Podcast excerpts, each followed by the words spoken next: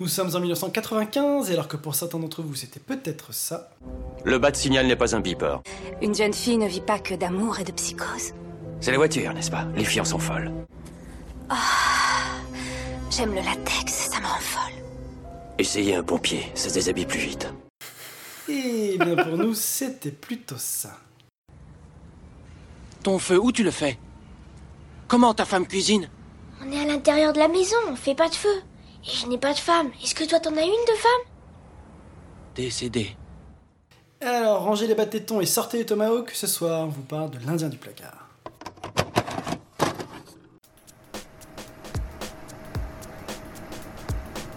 J'ai vu la chose la plus hyper géniale que j'ai jamais vue de ma vie C'est c'est de la merde Non, non.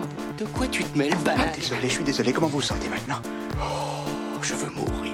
Je suis sûr que t'adores les répliques de cinéma du genre Fais-moi plaisir ou Je suis ton pire cauchemar. Et celle-là, qu'est-ce que t'en dis Le babil débile du babouanubile. Ah Tu l'attendais pas, celle-là, hein Bonjour à tous et à toutes et bienvenue dans la VHS du mercredi. Alors ce soir je ne suis pas seul car que serait ours majestueux que je suis sans ces trois petits Cheyennes J'ai à mes côtés Petit Nuage Fragile, comment ça va William? C'est moi le bab tout fragile. Non, Petit Nuage Fragile, un peu de Ça va, respect. ça va, ça va très bien, Alex. Très content d'être là ce soir. Mais j'ai également Tipeee Chétif, comment ça va Jérémy?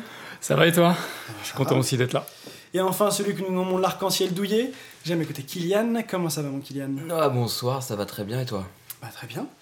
Alors, la VHS du mercredi, qu'est-ce que c'est? C'est une émission dans laquelle nous allons parler des films de notre enfance, films que l'on n'a pas revus depuis, et pour chaque émission, on va en chroniquer un et on va le redécouvrir ensemble. Le film d'aujourd'hui a été choisi par moi-même, et c'est donc L'Indien du placard. Alors, Kylian, L'Indien du placard, qu'est-ce que c'est? Alors, un film sorti en 1995 pour un budget de 45 millions. Il a fait une recette de 35,7 millions. C'est pas terrible. Ah ouais, non, Bah non. c'est carrément une perte. hein. Réalisé par Frank Oz, qui est connu surtout pour la voix de Yoda. Mais pas que, et on en reparlera plus tard. Ouais, je- moi, je savais pas qu'il avait fait la Ah si, bah, il a fait plein de trucs, mais on, voilà, on verra plus tard. À la musique, on a Randy Edelman, SOS Phantom, The Mask, Osmosis Jones. Des trucs, quoi. En acteur, alors le celui qui incarne Omri s'appelle Al Scardino. Pas fait grand chose dans sa vie, il a fait trois films. Il a fait un autre film que moi j'aime beaucoup et que je conseille à tout le monde, qui s'appelle À la recherche de Bobby Fischer, qui est sur un jeune surdoué qui, qui est bon aux échecs, et on le compare du coup à Bobby Fischer, qui est un grand joueur d'échecs américain qui a disparu et qui est mort en 2007, Mais je de crois. toute façon, au-delà de ça, je crois qu'en vrai, je, à vérifier, mais je crois qu'il a fait genre que 3 ou 4 films au total. Trois films, Ouais, et entre puis, enfin, et puis- et puis- 93 et 96. Et puis dans, euh, dans À la recherche de Bobby Fischer, il a vraiment un second rôle, hein. On le voit 3 minutes, hein. c'est vraiment pas grand chose. Ensuite, on a Lightfoot hein, qui incarne Ours Rapide. Lui qui est rappeur et acteur, je pense qu'on en parlera plus tard. Ouais. Sa VF, c'est Arnaud Arbessier. Ensuite, euh, Jane qui incarne la maman d'Omri, qui est incarnée justement par Lindsay Grauss, qui a fait euh, Buffy, etc. Bah oui, c'est- la chef de l'initiative dans ouais, 4 de Buffy, en pour fait, ceux c'est que tu vois dans beaucoup, beaucoup de séries. Ouais. Non, mais c'est la, chef d'initiative dans Buffy, c'est. Sa VF, c'est Céline Mon... Montsarrat. C'est ça, Montsarrat, ouais. Qui est la- La qui est la- sexy qui est- voice euh, Ouais, qui est la voix officielle de Julia Roberts. Ouais. de Bulma aussi. Je, qui, euh, je savais pas. Sérieusement ouais. Ah ouais. Elle une très jolie voix, ouais.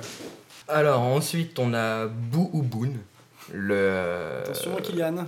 Du respect, pas de blague raciste. Bouboun, le bouboun c'est un petit plat euh, japonais c'est le est bouboun, on sympa. dit bouboun.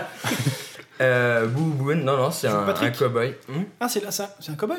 Oui. Ah, d'accord, c'est un cowboy, pardon, je crois que c'était Patrick. Je- Pour être honnête, je me Euh, rappelais même pas qu'il s'appelait comme ça. Donc, euh, tu a- non parce qu'il s'appelle Boo Moi je pense qu'on en parlera peut-être plus tard. Lui il est incarné par David Kiss. Moi je l'ai vu que dans le majestueux Daredevil. C'est celui qui fait le père Murdoch. Attends, mais c'est c'est pas lui aussi qui, euh, qui joue dans New Musée?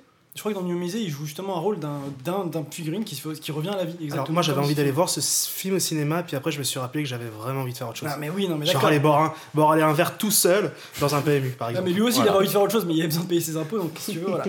Qui d'autre?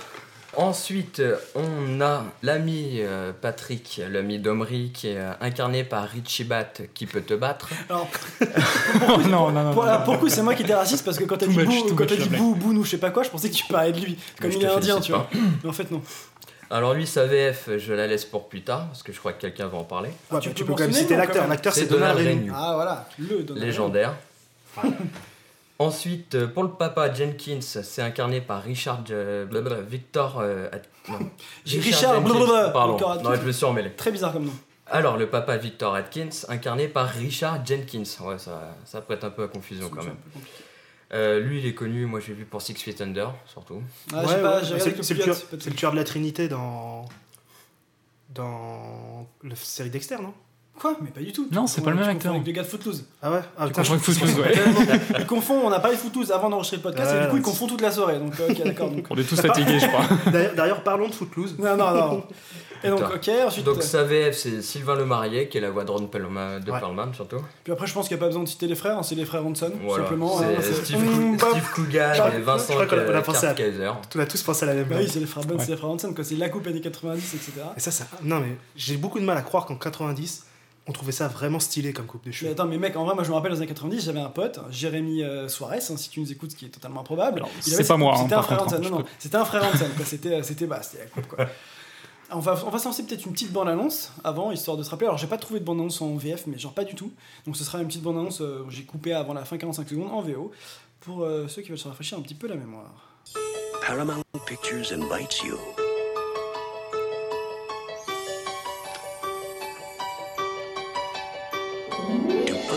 Unlock the door. Giant Me? I Believe your eyes. I have a magic cupboard that has a magic key. I put a plastic Indian in the cupboard and he came alive. You are so real. Yes. Are you?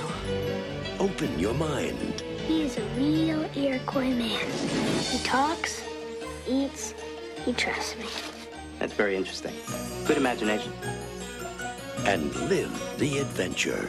Wow, this is the plastic. Alors, pour ceux qui ne s'en souviennent plus ou qui ne l'auraient pas vu, on va vous résumer le film brièvement en quelques minutes, histoire de rafraîchir un petit peu la mémoire. Donc, comme c'est moi qui ai choisi le film, c'est moi qui m'y colle.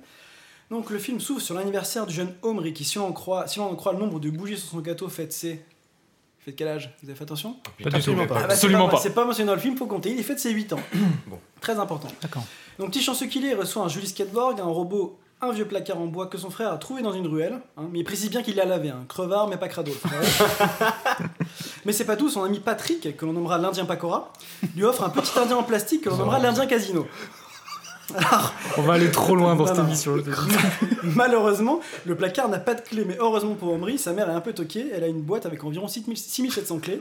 Et par chance, Il tombe dessus sur Ah, la sur la première. et surtout que c'est une vieille clé que sa grand-mère lui avait donnée, etc.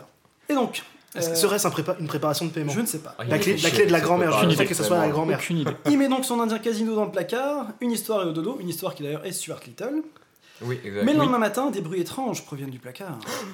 C'est alors qu'en l'ouvrant, il découvre stupéfait d'effroi que l'Indien en plastique s'est transformé en Indien de chair et un os. Enfin, je dis stupéfait d'effroi, ça c'est la réaction normale. hein. Lui, il a plutôt un grand sourire niais, dévoilant toutes ses dents pré-appareil dentaire. Ah ouais. J'avoue, il a un dentier de canasson, l'enfant, quand même. Mais bon, papa, papa arrive, Omri ferme vite le placard et part pour l'école. Il passe la journée hyper stressé, il a très envie de rentrer à la maison, mais à son retour, lorsqu'il ouvre le placard, surprise, l'Indien Casino est de nouveau un jouet en plastique.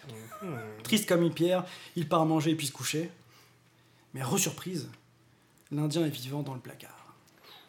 C'est un vrai Indien, même qui s'appelle, attention, Onondaga.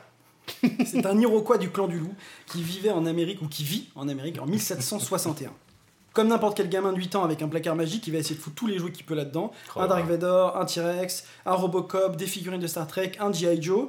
Forcément, c'est bordel. Ah ouais. Ah, donc il arrête tout, parce que là je crois que le petit il apprend, je sais plus qui l'avait dit, mais qu'un grand pouvoir implique de grandes responsabilités. Le lendemain, Petit Ours Casino lui demande des trucs. Donc, objet numéro 1, il veut des outils et du bois pour faire sa maison, parce que les Iroquois, ça dort pas dans des tipis. Ah non. Donc Petit Ours Casino, il veut explorer, il veut aller dehors. Donc Omri l'amène dehors, mais ce qui va arriver arriva. Petit Ours se fait blesser par un oiseau. Que faire? Que faire? Facile, on prend un petit soldat soigneur de la Première Guerre mondiale et on le rend vivant. Et c'est après avoir soigné son Indien, qui je le rappelle hein, s'est retrouvé blessé après seulement quelques heures avec lui, Ouais, c'est cool, ouais. qui lui donne- qui trouve des outils et à manger, et ensuite il part pour l'école. Et alors à l'école, c'est le jour d'exposé. Il parle de son placard et de son indien, et là on voit Patrick Pacora qui est suspicieux. Il dit tiens, un indien. Patrick L'Indien, Pacora. mais ne serait-ce pas l'Indien que je lui ai offert C'est très bizarre. Et donc il vole à l'école une figurine d'un vieil indien avec un arc et des flèches, il le ramène à la maison, il le transforme pour lui prendre ses armes, qui se trouve être l'objet numéro 2 dont il avait besoin. Mais le vieil indien, ne supportant pas le, visage, le choc du visage niais d'Omri, meurt d'une crise cardiaque. Et là, Omri, confronté à la mort, prend peur et le retransforme en plastique. Mais là, papa l'appelle, il n'est pas content car il n'a plus ses outils, parce que Omri les avait pris plus tôt dans le film. Omri part donc les acheter, mais forcément avec son physique de facteur fragile, il se fait raqueter la monnaie. Heureusement, il tombe sur Patrick Pacora avec maman Pacora, qui le ramène chez lui. Donc Patrick lui offre une figurine de cow-boy, et après avoir vu Petit Ours bien vivant, il en profite comme Rhys, il profite comme soit sorti de la chambre pour le transformer. Et du coup, il transforme, pardon, il transforme le cow-boy, et le cow-boy qu'on appellera Billy Bob Redneck, parce que ça lui va très bien, je trouve. Bebop. Billy Bob, Billy Ah, Bob, Billy Bob. Redneck, parce que tu connais pas les Billy Bob, Billy Bijou Ah bah, D'ailleurs, c'était quoi son, son nom à ce, à ce cowboy dans le film? Je- Quelqu'un s'en rappelle? Bah c'est Boone ou Boo ou un truc comme ça. Non, en fait, non, non, chialer, ça en c'est fait. la- c'est à cause de la VF, il dit bouh, alors que dans, dans le livre, il précise que c'est le, il s'appelle le cow-boy pleureur ou je sais plus quoi. Ouais, ça- Il s'appelle Peu Joe. Dans le quoi. bouquin, il s'appelle Joe. Peu importe, Patrick veut garder le cow-boy, mais du coup, Omri décide de garder pour la nuit, et c'est le lendemain matin, après une baston cow-boy indien dans la chambre, qu'Omri ramène les deux jouets dans son plus beau sac banane des années Ah ouais, 90, putain, elle est magnifique. un non sans marcher lentement et bizarrement pour ne pas trop les secouer. mais cette cohabitation forcée dans la banane va amener les deux à partager leur vie, leur malheur, et ils vont devenir amigos, comme, Eh. comme dit Billy Joe Redneck. Mais là, c'est la catastrophe. Patrick veut absolument montrer l'Indien et le cowboy aux autres enfants, et Omri l'en empêche in extremis. Et heureusement, lorsque le prof exige de voir le contenu de la banane, ils font semblant d'être des jouets. Ils sont forts. Aïe. T'as la, la mise en, la mise en abîme du plastique. quoi. Retour à la maison, mais sans oublier de voler une jolie figurine d'indienne, hein, qui, qui le remplace, qui est l'objet numéro 3, hein, parce que oui, les femmes sont des objets dans ce film en tout cas, sans avoir oublié de le remplacer par le gros dégueu des méchants des motards de l'espace. Ah, Mais, de retour à la maison pour la soirée pyjama, le placard a disparu. putain de merde. Drame. Là, c'est la panique. Les grands frères lui ont volé car lui-même avait volé la boule du- de leur rat qui se balade tout le temps dans la maison dans une petite boule. Mais en fait, ils avaient caché le placard dans le placard sous l'escalier. Donc une inception de Inception. placard. De placard, la, mise en abîme du placard. La mise en abîme du Mais est-ce que si on utilise la clé dans le placard de l'escalier, est-ce que le placard qui est dans le placard devient vivant Devient vivant, ouais. Voilà, attention. mais là, c'est la fausse joie, parce qu'on a le placard, mais la clé a disparu. Et là, c'est baisse de morale. Et que font deux enfants de 8 ans avec un cowboy et un indien dans ces cas-là? Bah, ils mettent des clips de heavy metal avec des stripteaseuses dedans. Et c'est Motley Crue, le gros. Eh, mais- oui, c'est ça. Moi, les coups Girls, Girls, Girls, parce que ça parlait de femmes juste avant. J'adore. Mais en zappant, il tombe sur un film dans lequel on voit les cowboys massacrer des Indiens sans défense, et là, c'est la panique. Et dans la panique que suscite cette scène, Petit Ours Casino tire une flèche sur Billy Bob Redneck, qui se retrouve grièvement blessé. Mais la malheur, sans la clé du placard, impossible de faire revenir le docteur. Que va-t-on faire? Des violons, de la flûte de pan et un peu d'introspection plus tard, on apprend que le rat des frangins s'est échappé et qu'il est sous le plancher. Ça tombe mal, car il se rend compte également que la clé est en fait sous le plancher. Ils sont trop grands pour y aller. C'est quand, même- c'est quand même pas de chance, hein. cette clé elle tombe pile dans, Pile le, dans le Ah interstice. hein. Mais Petit Ours, en guerrier courageux qu'il est, se dévoue pour aller la chercher. Et après une scène de tension incroyable, il m'a presque fait tourner l'œil tant je retenais mon souffle, Petit Ours ramène la clé malgré le rat qu'il poursuivait. Mais c'est sans compter un jumpscare final, du rat qui essaie de l'attraper, mais il le sauve in extremis. Vite, vite, vite, on ramène le médic et Ambry comprend qu'il est temps de les laisser rentrer chez eux. Ah ouais. Arrive enfin leur dernier matin ensemble où ils se disent adieu. Et c'est après quelques larmes et quelques tours de clé plus tard que Petit Ours reprend sa forme de plastique. Et c'est sur un dernier sourire niais d'Omri que finit l'Indien du placard. Magnifique. Ah là là, Merci, Magnifique. merci beaucoup. Qu'avez-vous pensé de ce film Ah, c'est- je suis très ému. Alors, qui avait vu ce film à l'époque? Moi, Vous l'aviez tous vu? Non.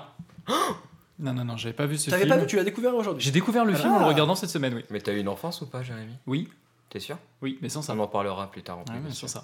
D'accord. Toi, William, tu l'avais vu? Euh, Non, moi je l'avais pas vu. Sérieux? Non, donc découverte. J- En Mais fait, non, j'avais mais vu- sérieux, J'avais vu plein d'images, j'en j'en ai parlé à l'é- Merde. j'en ai, j'en ai parlé à l'école quand j'étais en école de cinéma. Donc c'est un film que je connaissais. Mhm. Euh, je, je connaissais même des scènes très, très bien parce qu'on en avait parlé euh, en cours, mais j'avais jamais vu ce film en, en- Ah, putain, en entier. J'étais persuadé que tout le monde l'avait vu au son de la table. Non, non, non. Alors, avant, avant qu'on commence à parler des différents, euh, des différents thèmes du film, euh, vous l'avez bien aimé? Euh, Ah, qui, attends, qui- là, qui veut parler en là, premier attends, Qui parle il en premier Qui m'a commence saoulé, il m'a saoulé. Moi, franchement, ça m'a pas dérangé. Oh, alors, c'est quoi, c'est la pire chose à dire, t'as aimé Non, non, j'ai pas, Comment- passé un bon comment- moment. C'était pas trop long. De toute façon, développez pas, on va développer après. Juste, voilà, ça va pas. Non, Oui, ça, franchement, ça allait. Jérémy, toi qui l'as découvert, et William Alors- aussi, vous qui l'avez découvert tous les deux. J'ai trouvé le film totalement indigeste. Indigeste Ah ouais, Ah, y a pas de euh, demi-mesure. moi je me dis que j'aurais aimé le découvrir petit, mais là, peut-être. mais là euh, disons, franchement, en plus je l'ai regardé deux fois, une fois en VO, une fois en VF, pour pouvoir faire plus tard ma, ma chronique sur le doublage. Et honnêtement, les deux fois, j'ai fait autre chose en même temps, en étant concentré. Ah, putain, Mais par exemple, pendant la VF, j'ai fait, ma, j'ai fait mon repassage. Et pendant, euh, et pendant la VO, euh, j'avoue que j'ai un petit peu traîné sur, sur mon téléphone. De temps en temps. Aïe aïe aïe, ça c'est prohibitif, hein, William, ça normalement. Euh, non, non, je sais bien, mais je, bah non, mais je, non, mais je l'ai regardé quand même deux fois. hein. Ouais, bon, bon. T'as fait l'effort, t'as fait l'effort. Ça reste intéressant justement, on n'a pas les mêmes avis sur le film, c'est très Ah, bien. merde. Quelque part c'est très bien. Bon bah moi en tout cas pour la redécouverte bah, c'était un vrai plaisir, j'ai adoré le film, vraiment de A à Z, alors il a ses défauts et etc on va les, les évoquer mais Mhm. pour moi non non c'était super, hein. vraiment j'ai toute la magie d'un film des années 90 pour enfants avec le thème du jouet etc, sur moi ça marche, hein, ça marche toujours de toute façon et là j'avoue que j'ai adoré. Alors première, euh, première chose on va peut-être parler de l'histoire et des thèmes du film. Qu'est-ce que vous avez, qu'est-ce que vous avez à dire là-dessus? Qu'est-ce que moi, en, tout cas pour commencer, ce que j'ai bien aimé dans le film, c'est ce qu'on retrouve un peu ce truc qu'on a dans les films comme Jumanji, où en fait t'as un, un objet, quelque chose mystérieux dont on ne sait pas d'où il vient d'ailleurs, qui ramène le fantastique dans le quotidien du personnage. Bah, bah, c'est l'idée du film High Concept. Le High Concept, c'est ça, c'est. Mais euh, William, qu'est-ce qu'un high concept? Ah, le High Concept, en fait, c'est un film qui s'articule Et oui, Alex autour. mais oui, mais oui, Alex Non, le High Concept, en fait, c'est un film qui s'articule autour d'une idée, et tout le film va s'articuler autour de cette idée. L'exemple le plus, un des exemples qu'on peut citer le plus, le plus facile, c'est Jurassic Park. Et si on arrivait à faire revenir les dinosaures en vie, Mm. là c'est pareil. Et si on avait un placard qui rendait les, les jouets euh, vivants, c'est pas mal. Sauf que pour moi, ça entraîne beaucoup de problèmes, et c'est pour ça que peut-être que le film m'a pas des masses plu. C'est que là, je trouve que dans ce film-là, il n'y a pas d'enjeu. Vous avez pas, vous avez pas l'impression qu'il y a aucun enjeu? Bah non, Oui, si, non, c'est clair, il n'y a oui. aucun enjeu, mais pour a- moi, Bah, c'est en fait, juste- en fait c'est des micros, c'est des micros, euh, des micro problèmes qui sont résolus très vite et un nouveau arrive à la suite à Non, chaque mais- fois. Pour moi, c'est un passage à l'âge adulte pour Mais non, mais même tout pas. C'est ça le pire, c'est que ils, ils abordent des super thématiques, la mort, euh, Ouais, la- voilà. le racisme, enfin, il y a plein de thématiques, le respect de le respect de l'autre. Enfin, il y a des super thématiques, mais elles sont vite expédiées, comme tu dis, c'est vite résolu. Ouais, c'est clair. Toi, c'est comme l'Indien et, et le cowboy qui, qui deviennent potes en 10 secondes et demie, quoi. Ouais, Tu sais pas ce qui se passe dans la banane, hein, alors s'il te plaît. Non, mais tu vois, du Alors coup, on les voit discuter quand même. j'ai trou- j'ai trouvé qu'il n'y avait pas beaucoup d'enjeux. Les rares qu'il y avait qui étaient vraiment intéressants, ils sont vite expédiés. Mhm. Et ce qui fait qu'au final, à la fin du film, Omri, t'as pas l'impression qu'il est vraiment évolué. Ouais, tu vois on va- on va en Oh, parler je suis pas suis pas tout à fait d'accord avec ça moi je trouve justement. que son sourire a l'air un peu plus mature à la fin qu'au début, tu vois. Ouais, parce qu'il a des les dents un bagues peu plus longues.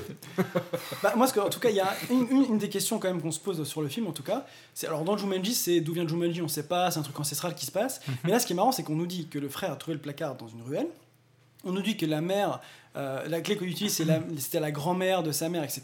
Mais du coup, on sait pas au final qu'est-ce qui rend vivant. Ah, y a aucune On se- réponse. on Est-ce que se c'est la doute que clé c'est la ou est-ce clé. que c'est le placard Mais On en sait c'est rien, bizarre, du quelque coup, on part. sait pas. Après, comme il dit que ça, comme il dit que ça vient de sa grand-mère, etc., il y a le côté un peu mystérieux de l'héritage, donc on, on pourrait supposer que c'est la clé plutôt que le placard. Ouais. Mais c'est vrai que c'est. c'est- Est-ce c'est- que vous avez envisagé la possibilité que ça soit que dans sa tête? Il y, a, y a son pote, il y a son pote Ah qui, Non, mais qui justement, les- oui, il y a son pote Patrick. Il y a son pote Patrick qui les voit, mais euh, la- l'hystérie collective chez les enfants, ça existe. hein.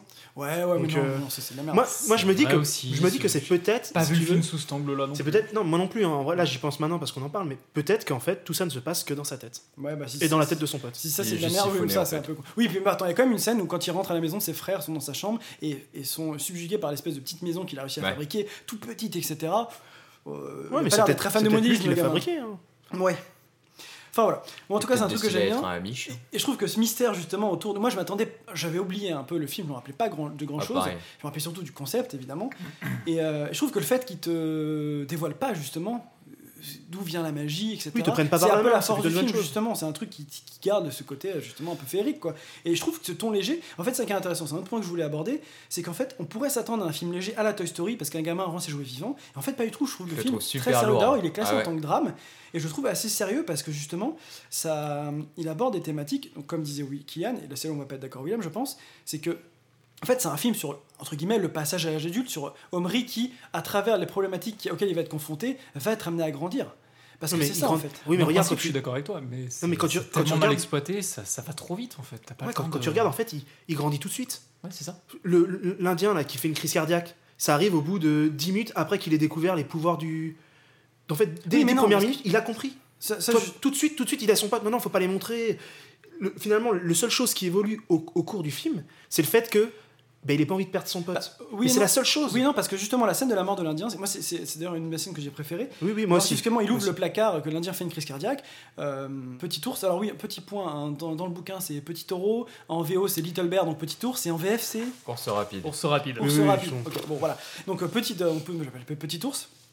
En fait, il- quand il voit l'Indien mourir, il dit il est mort, et il veut s'occuper du mort. Et en fait, Omri, lui, il est effrayé parce qu'il est confronté à la mort, chose à laquelle il n'est pas habitué.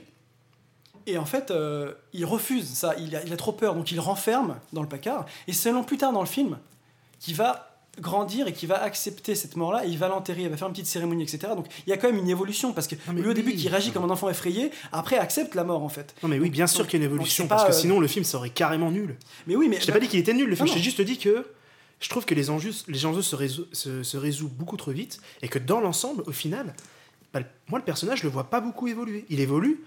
Bah si, après il a En plus fait- peur du noir, il fait Non, mais Très attends, peu quoi. Ouais, Très, c'est- très oui, peu. non, mais c'est- ça, ça reste un enfant, on est d'accord, mais ce qui est intéressant, c'est qu'il confondait à des problèmes d'adultes, qu'il va essayer de résoudre à chaque fois. Genre, t'as le petit indien, au début, il faut trouver euh, de quoi construire une maison, puis après, il faut le trouver à manger, puis après, il Non, faut le mais- trouver. De... Enfin, donc, il essaie à chaque fois de. Un peu Encore- comme sa mère pouvait faire avec En- lui. quoi. Encore une fois, je, je, je dis pas qu'il n'y a pas d'enjeu et qu'il n'y a pas de, qu'il y a pas de, de résolution d'enjeu, mais je trouve juste qu'ils sont un peu légers, vite résolus, et qu'au final, l'évolution du personnage, moi je m'attendais à beaucoup plus que ça. Ce qui fait qu'à la fin du film, j'étais un peu genre, ah d'accord, ça se termine là. Bon. En fait, il a juste renvoyé son pote, quoi. C'est ça. Et toi, je me suis pas dit, euh, c'est devenu quelqu'un qui a mieux compris le monde. Pas du tout, tu vois. À aucun moment, je me suis dit ça. Alors que dans Jumanji, c'est pas la même chose, tu vois.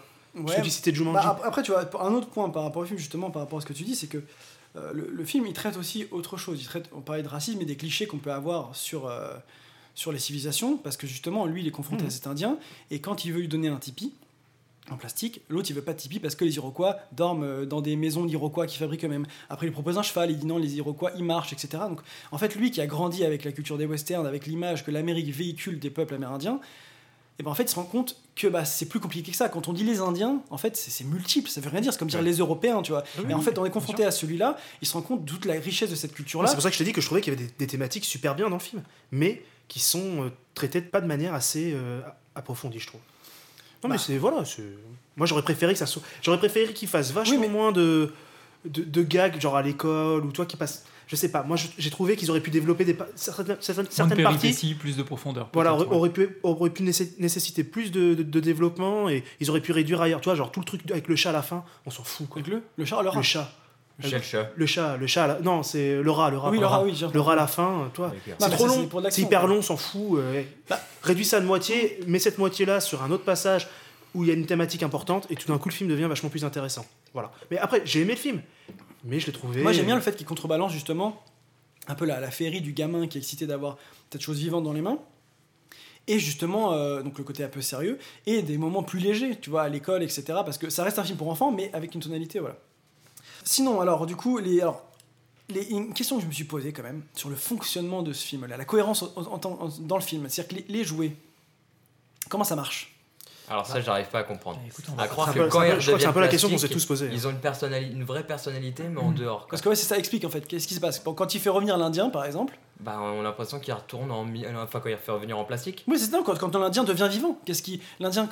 Il lui dit, euh, il Et en lui fait, dit, c'est un euh, Indien de l'époque qui était ça. Ouais, c'est ça, transposé dans le corps du gamin. Ouais, c'est dans ça, le corps du, jouet. Ouais.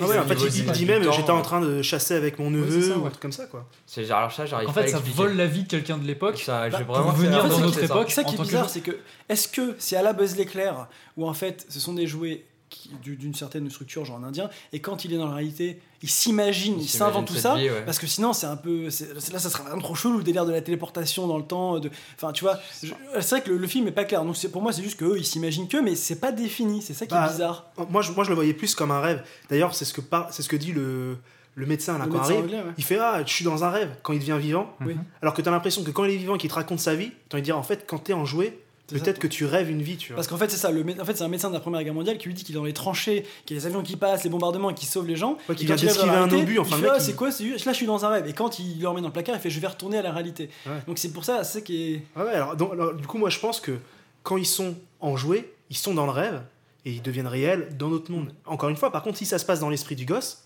bah c'est peut-être dans Mais ce qui est bizarre, c'est que du coup, est-ce qu'ils ont conscience d'être des jouets Ils ont pas l'air d'avoir conscience d'être des Non, jouets. Pas Pourtant, du tout. Quand euh, il s'embrouille avec Patrick par rapport au fait qu'il veuille le montrer aux autres enfants et que le prof voit l'embrouille, il dit qu'est-ce qu'il y a dans ta banane? Lui il fait plastique, plastique pour que les jouets, enfin pour que les Indiens, Bah, l'Indien cowboy comprennent qu'il faut. Bah oui. Et eux ils se mettent en mode tout droit. Donc c'est à dire qu'ils ont conscience de ce que c'est qu'un jouet aussi. Bah, parce c'est que- surtout qu'ils voient Omri en train d'en mettre plein dans le placard pour essayer de régler.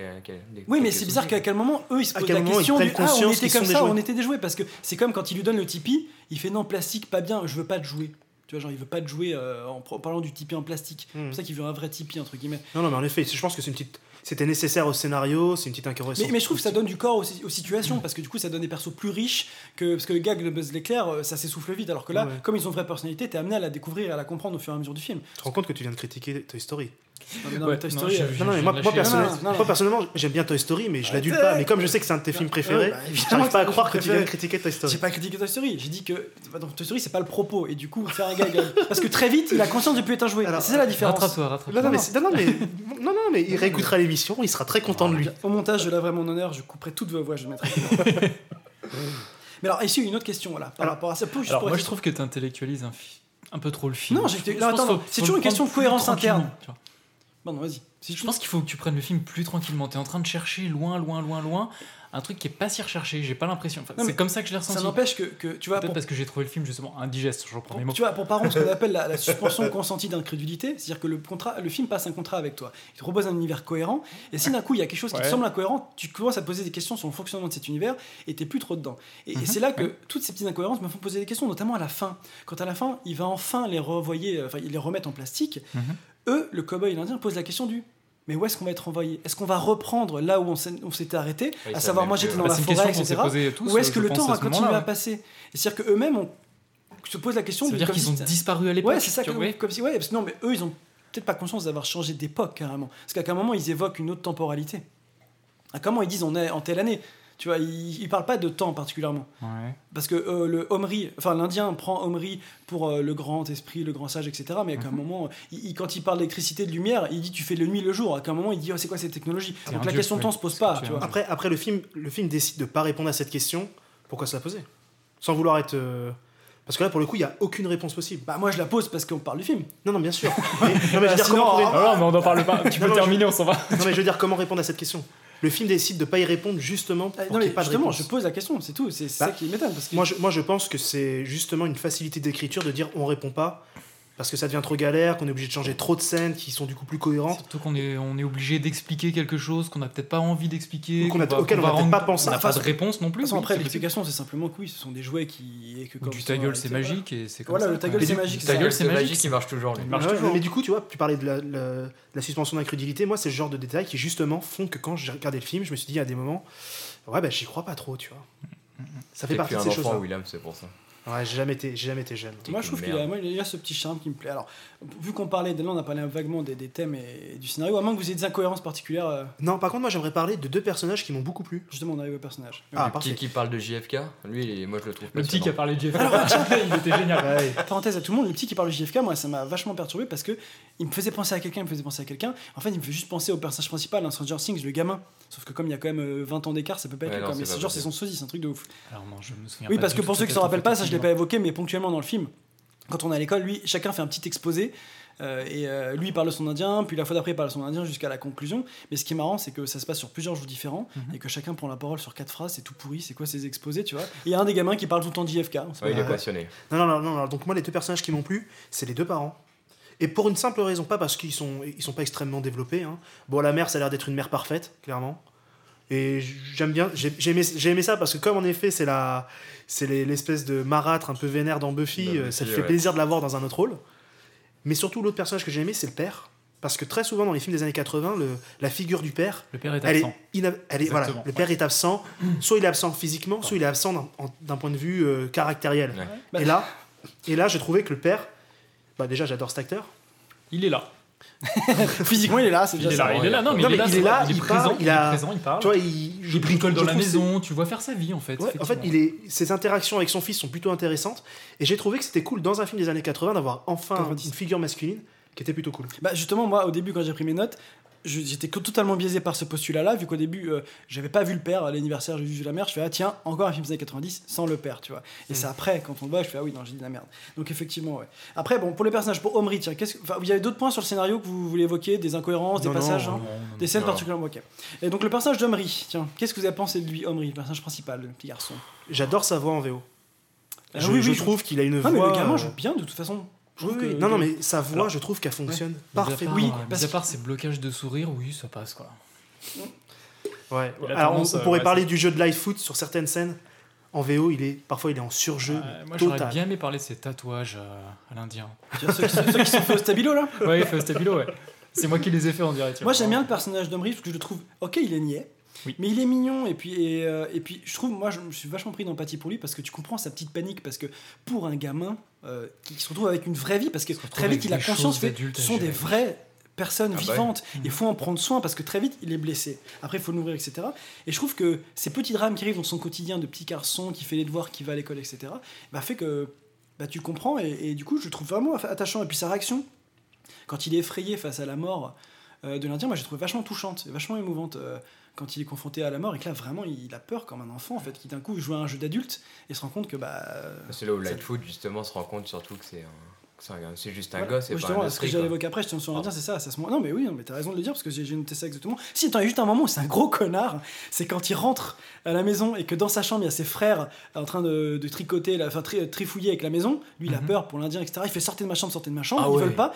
Et le mec shoot Dans le rat. dans, Dans le- dans dans la, la boule dans laquelle il y a le rat. Il y a le rat genre, le rat, il va dingue, ouais. il tombe en bas de l'escalier. Enfin, c'est horrible. Non, non, mais dire, oui, il est normalement, il est carrément mort, quoi. Clairement. Euh, bon, bah, le personnage, du coup, il y en a personne qui l'a pas aimé, qui l'a trouvé trop niais, ou pas. Non, non, moi je te dis, à part, euh, à part Lightfoot qui parfois est un peu en, su- en Non, surjeu. je- pour Omri, je parle. Pour Omri. Ah, pour Omri, non, non, non, mais moi après, Non, tous les a- acteurs, je les ai tous trouvés très bons. Euh, ils jouent tous très bien. Les personnages, ils sont écrits de manière euh, film des années 90. Enfin, il n'y a rien à C'est dire. plutôt quoi. basique, mais oui, ça, Ah oui. ça fonctionne. Ouais. Franchement, ça D'ailleurs, fonctionne. C'est justement parce qu'ils sont un peu basiques, je pense que le film n'a pas plus, plus que ça. quoi. C'est un, c'est un peu du déjà vu. euh. Bah, moi j'aime bien le. C'est un peu le. Bah, on va parler après quand on parlera de Patrick, mais lui c'est le responsable du film alors que son copain c'est. Bah, parlons-en tout de suite. D'ailleurs, Patrick, son copain là, Ouais. Patrick Pacora. Mhm. Pourquoi pas Cora Mais parce que les- les- tu connais pas les Pacora, c'est les petits beignets que t'as au restaurant indien, c'est trop bon. Ah non, je connais pas. Ah putain, faut. Ouais, bref. T'es chiant, C'est trop bon. Et après, c'est moi, et après, c'est moi qui n'ai pas eu d'enfance. Ah, hein, oui. Mais c'est quoi le rapport entre les Pacora et l'enfance, connard?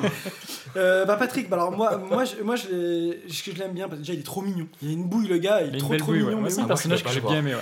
Et c'est marrant, c'est que lui il réagit comme un, un vrai enfant, comme en vrai Ah tout le oui, monde totalement. réagirait parce que l'autre il est très vite responsable, alors que lui tout de suite c'est l'irresponsable de ouf. Il se rend même pas compte de la responsabilité que c'est de de- d'avoir d'avoir un truc vivant entre les mains. La première chose qu'il veut faire lui c'est il voit l'aspect ludique il veut le montrer à tout le monde tu vois. Il veut le prendre pour lui. Il se rend même pas compte qu'il a vraiment une vie entre les mains.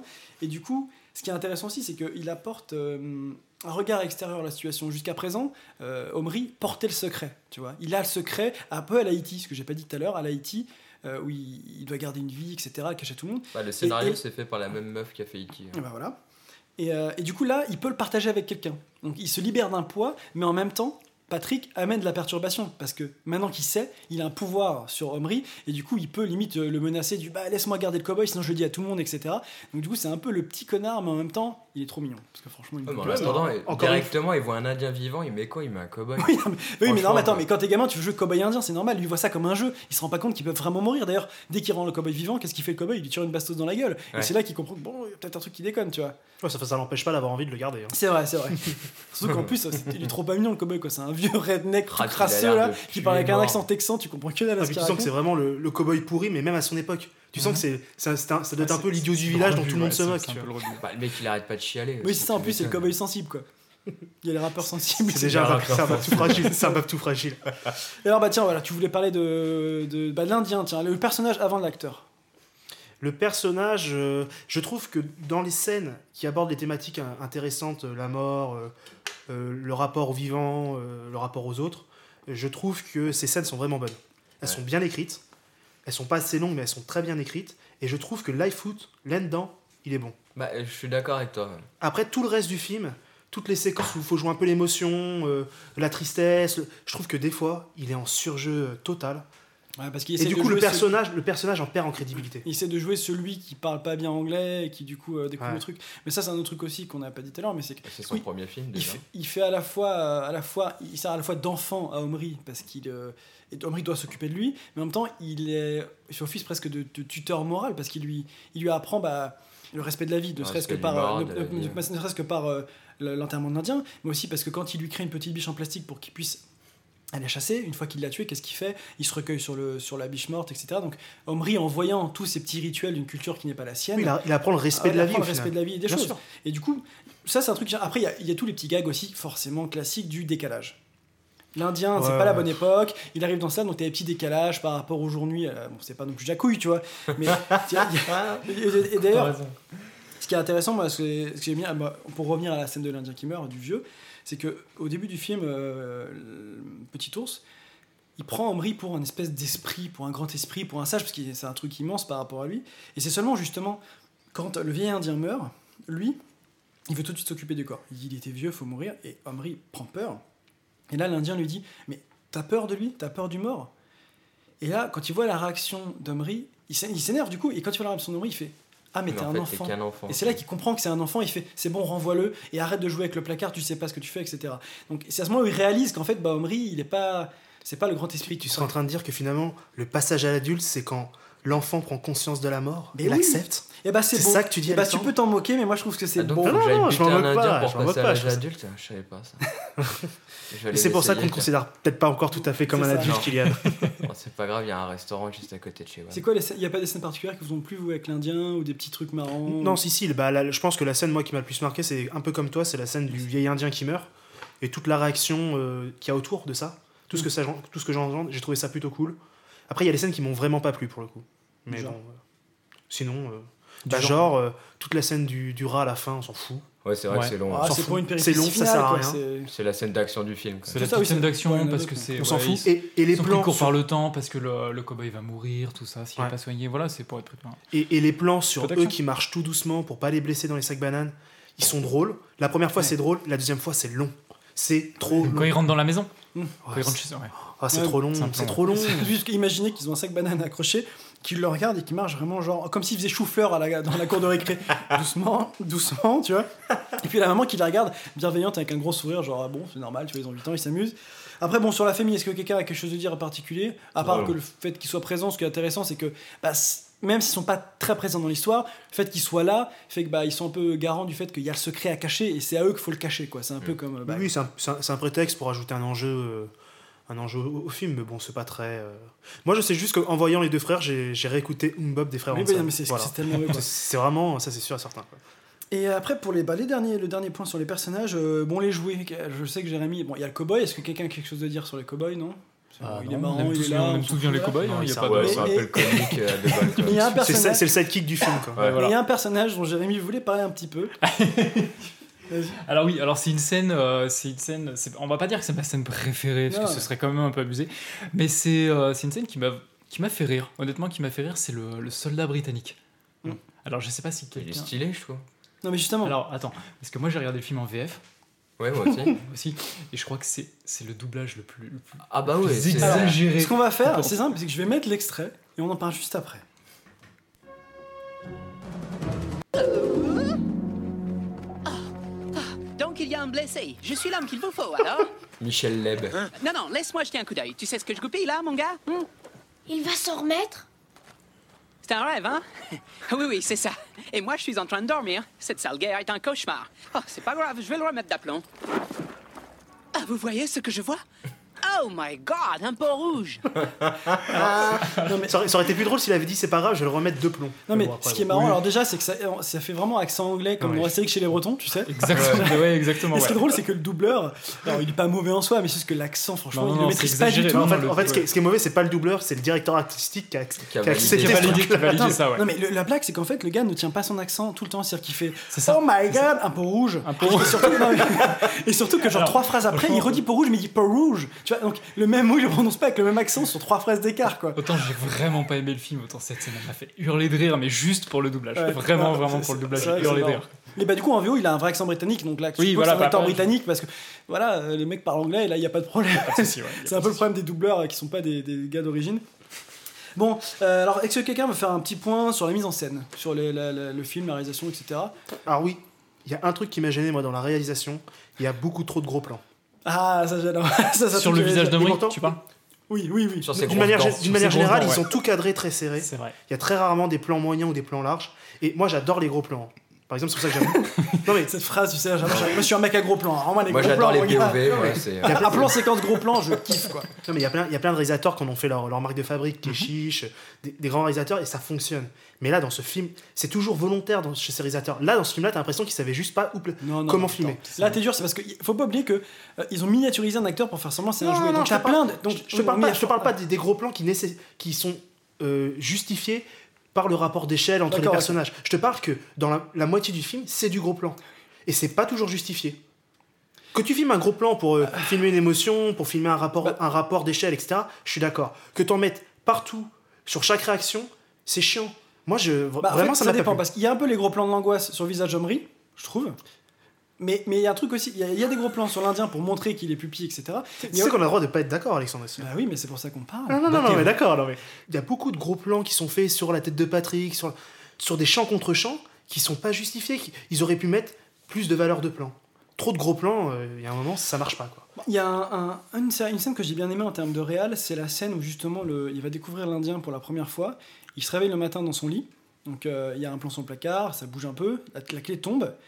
On retourne sur Omri dans son lit, et là il descend du lit pour aller jusqu'au placard. Et donc plutôt que de filmer à l'épaule jusqu'au placard ou filmer du point de vue du placard avec Omri qui vient, ce qu'il a fait, il est passé un peu en plan presque film d'horreur, tu sais, où la caméra est sous le lit, enfin Filme au pied pieds, du lit, ouais. il Filme filme le les pied, pieds ouais. en suivant en marchant et la caméra monte, monte, monte, monte pour, euh, pour montrer la découverte. Alors c'est contrebalancé par une espèce de musique féerique, donc il n'y a pas vraiment d'angoisse de Oh, qu'est-ce qui va se passer dans le placard? Il y a quand même un effort de réel à ce niveau-là. Et Mhm. je trouve que cette scène elle marche vachement bien pour le coup. Non, mais après, d'un point de vue technique, le film il est top. hein. Les Ah bah, effets c'est spéciaux, ils sont, ce que j'allais dire. Les, ils sont c'est- géniaux. À aucun moment ça a vieilli. Genre, Non, non, et les fonds verts et tout, je sais pas si on attend que ça, mais, euh, mais en tout cas c'est super bien fait quoi. Ouais, ouais, bon, de temps en temps, tu vois un peu l'incruste, mais Ouais, franchement, pour l'époque, il y a des films qui sont sortis en 95 qui sont, au niveau des effets spéciaux, c'est l'enfer. Et il y a des films qui sont sortis de cette décennie-là qui, au niveau des incrustes, sont pas aussi bons. Bon, en tout cas, moi j'ai trouvé la réal, le film très beau, la réal assez sobre. euh, Bon, C'est bien éclairé. Ouais, carrément. Bah oui, bah c'est ça qui fait tout. hein. Quand, tu, quand tu dois intégrer un acteur comme ça miniaturisé, euh, c'est l'éclairage qui, f- qui, qui fait soit dégueu, soit ça marche bien. Ouais, ouais, bah c'est, du coup, c'est très bien éclairé. Bon, avant de, avant de passer à la suite, est-ce que quelqu'un a une scène en particulier qu'il a aimé, qu'il voulait parler? Bon, Jérémy, toi, t'avais le petit anglais. Mhm. Voilà, la scène de la mort, je pense qu'on est tous d'accord. Mhm. Moi non, perso là. De... Et toi, William, qui adore les gros plans, t'as pas de gros plans qui t'ont vraiment fait kiffer? Non. Non, Ah, merde, ok. ouais, les gros plans. Bon, et bien avant de passer à la suite, je vous propose une petite page de publicité. La publicité, voilà. La publicité, voilà.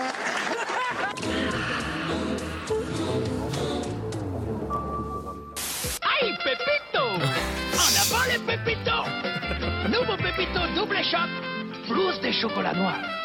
Et en plus, du chocolat au lait. Double chocolat. Nouveau Pépito double choc. Aïe, Pépito Aïe, Pépito Maman, on meurt de faim Ah, j'ai toujours faim Affamés, suivez l'ours à la trace. Vous trouverez l'or à la bonne place. Voilà l'ours Oh, Regardez, un bateau Vous avez trouvé mon or. Régalez-vous. Du pur filet de colin bien blanc, enrobé de ma panure croustillante. À vous, l'or du Captain Iglo.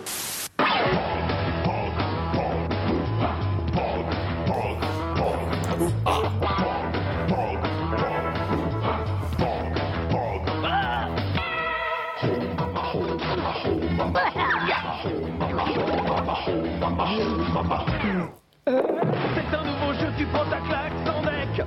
Pour être un pogger, t'as qu'à faire la collecte. Pog, le jeu que tu collectionnes, en vente partout. Attention, faux Alors, je tiens quand même à dire un truc, c'est la dernière pub, c'était une pub pour quoi? Pour les POG. Pour les Pour les Pog. POG, et Kylian, qu'est-ce que tu disais pendant la pub? POG Pog. Non, t'as dit POG, J'ai dit Pog. POG. J'ai dit Pog, j'ai non, dit Pog, Non, c'est les POG. Bon, alors les pépitos, bon, ça, on en a tous mangé. Bon, le Captain Iglo, c'est absolument dégueulasse, mais ces pubs étaient quand même bien Ah, marrantes. euh, moi je pense toujours au genre de du chaque grenier. fois avec les fameux bâtonnets dégueux du Captain Bigleux. Moi, ça me fait toujours rire. ça. C'est euh, le genre du grenier. Bon, alors, du coup, je vous propose une petite parenthèse nostalgique en vous parlant justement des POG. Qui s'en souvient? Bah, Bah, évidemment. Forcément, tous eu. hein. oui. qui s'en souvient pas. Qui s'en Bah, souvient pas. Ah, les gens d'après les années 2000 n'ont pas connu ça parce que c'était comme une cour de récré assez éphémère. Et ceux d'avant, en nous écoutant, sont genre, mais les gars, vos merdouilles, j'en ai rien à foutre, tu vois. Donc, faut vraiment avoir été, voilà, faut vraiment avoir été à l'école primaire éventuellement dans les années 90 pour avoir euh, connu l'époque. Comment ça se jouait? Ça se jouait avec un, un gros kini. POG en plastique qui s'appelait un kini. Et tiens, d'ailleurs, regardez, j'ai trois bokini là, des nouveaux. Vous les avez pas vus, je vous ai déjà montré d'autres? Alors, Ah Jérémy, décris-moi ces bokini. Attention, il Alors, va y le avoir premier, c'est un McDo. Ouais. bon, il est pas top, mais c'est McDo et puis il est tout petit. Ah, mais je Donc, me le- rappelle. Le kini, c'est la, c'est, c'est la grosse. Excuse-moi.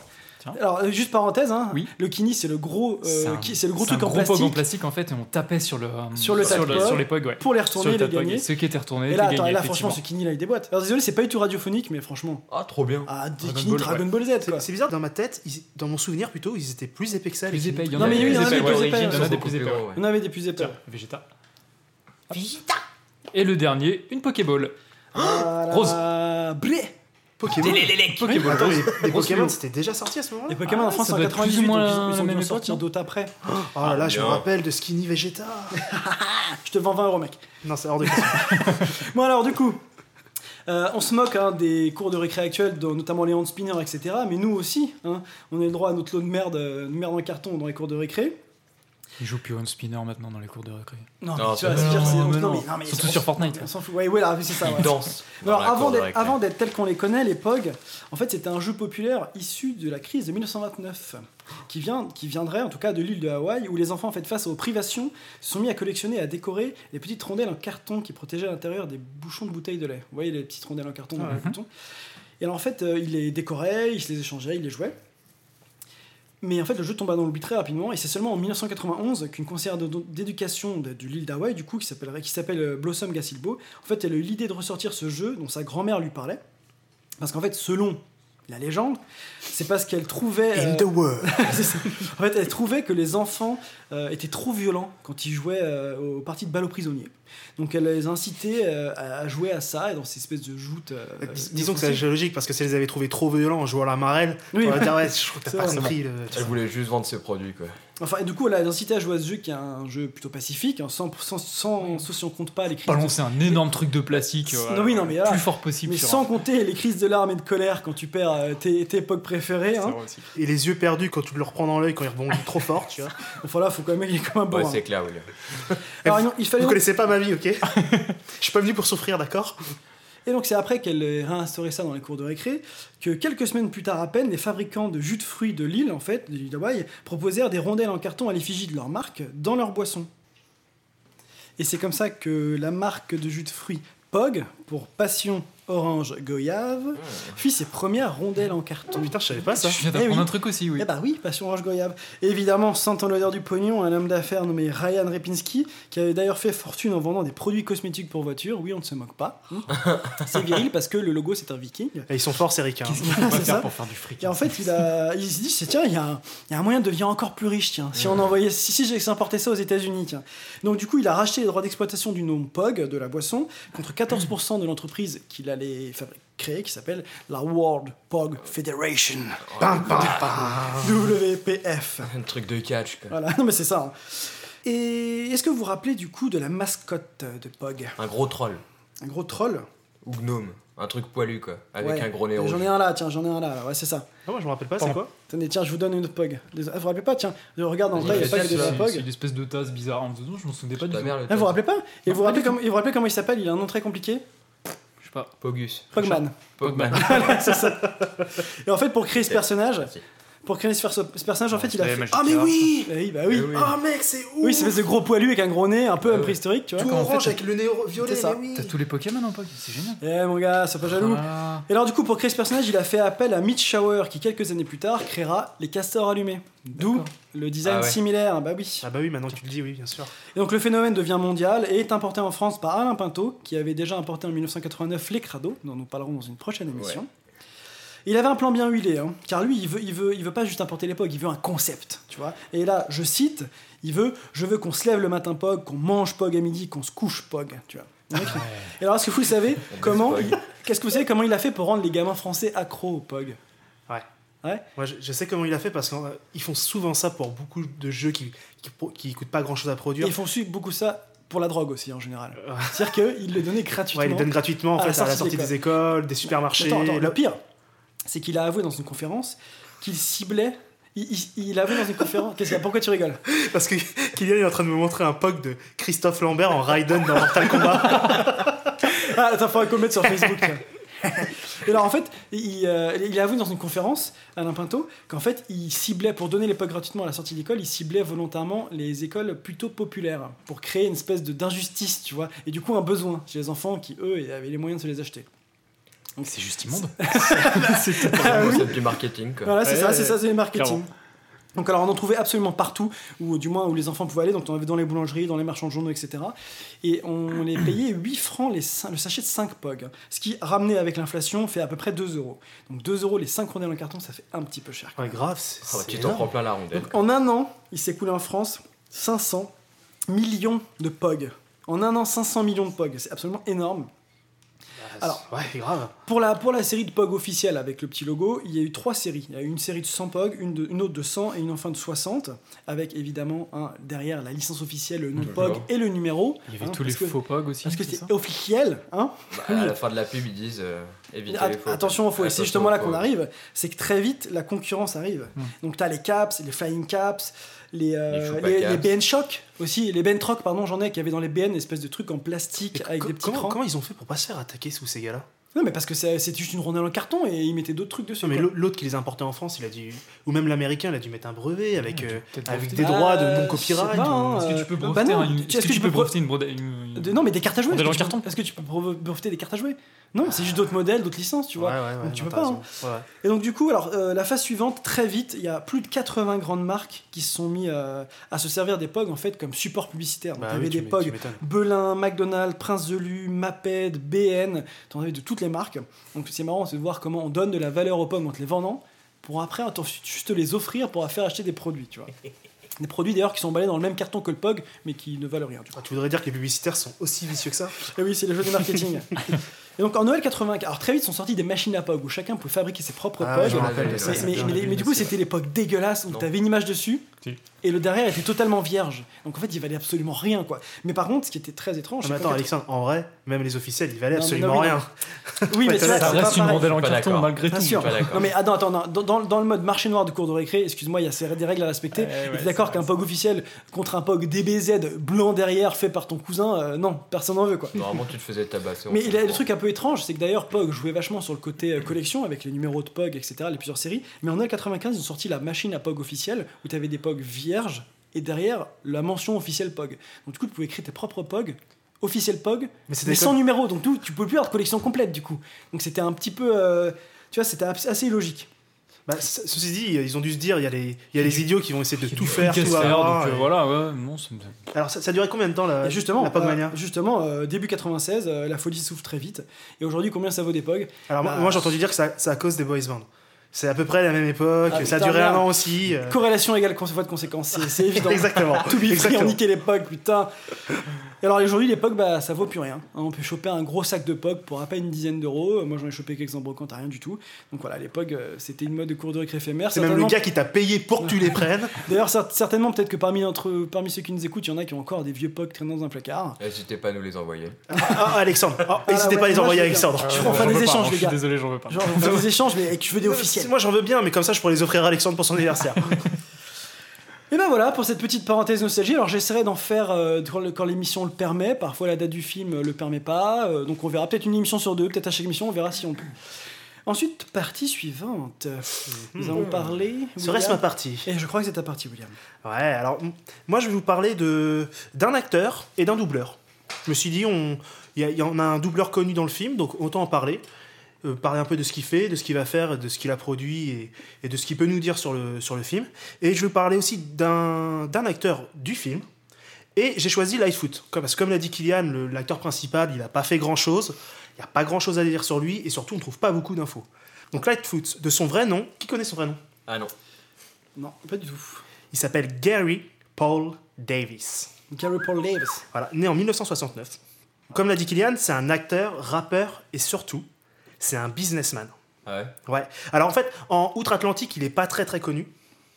Outre-Atlantique, c'est bien nous. hein, Oui, c'est ça. c'est le mec qui a eu un doute. Alors en Amérique, il n'est pas du tout connu. Bienvenue dans, la, bienvenue dans la géographie du mercredi? Ah ouais, grave. Alors Lightfoot, non, non, non. En, en Europe, euh, Outre-Atlantique, il est pas du tout connu. Il est connu pour deux choses. En fait, deux films. Celui-là.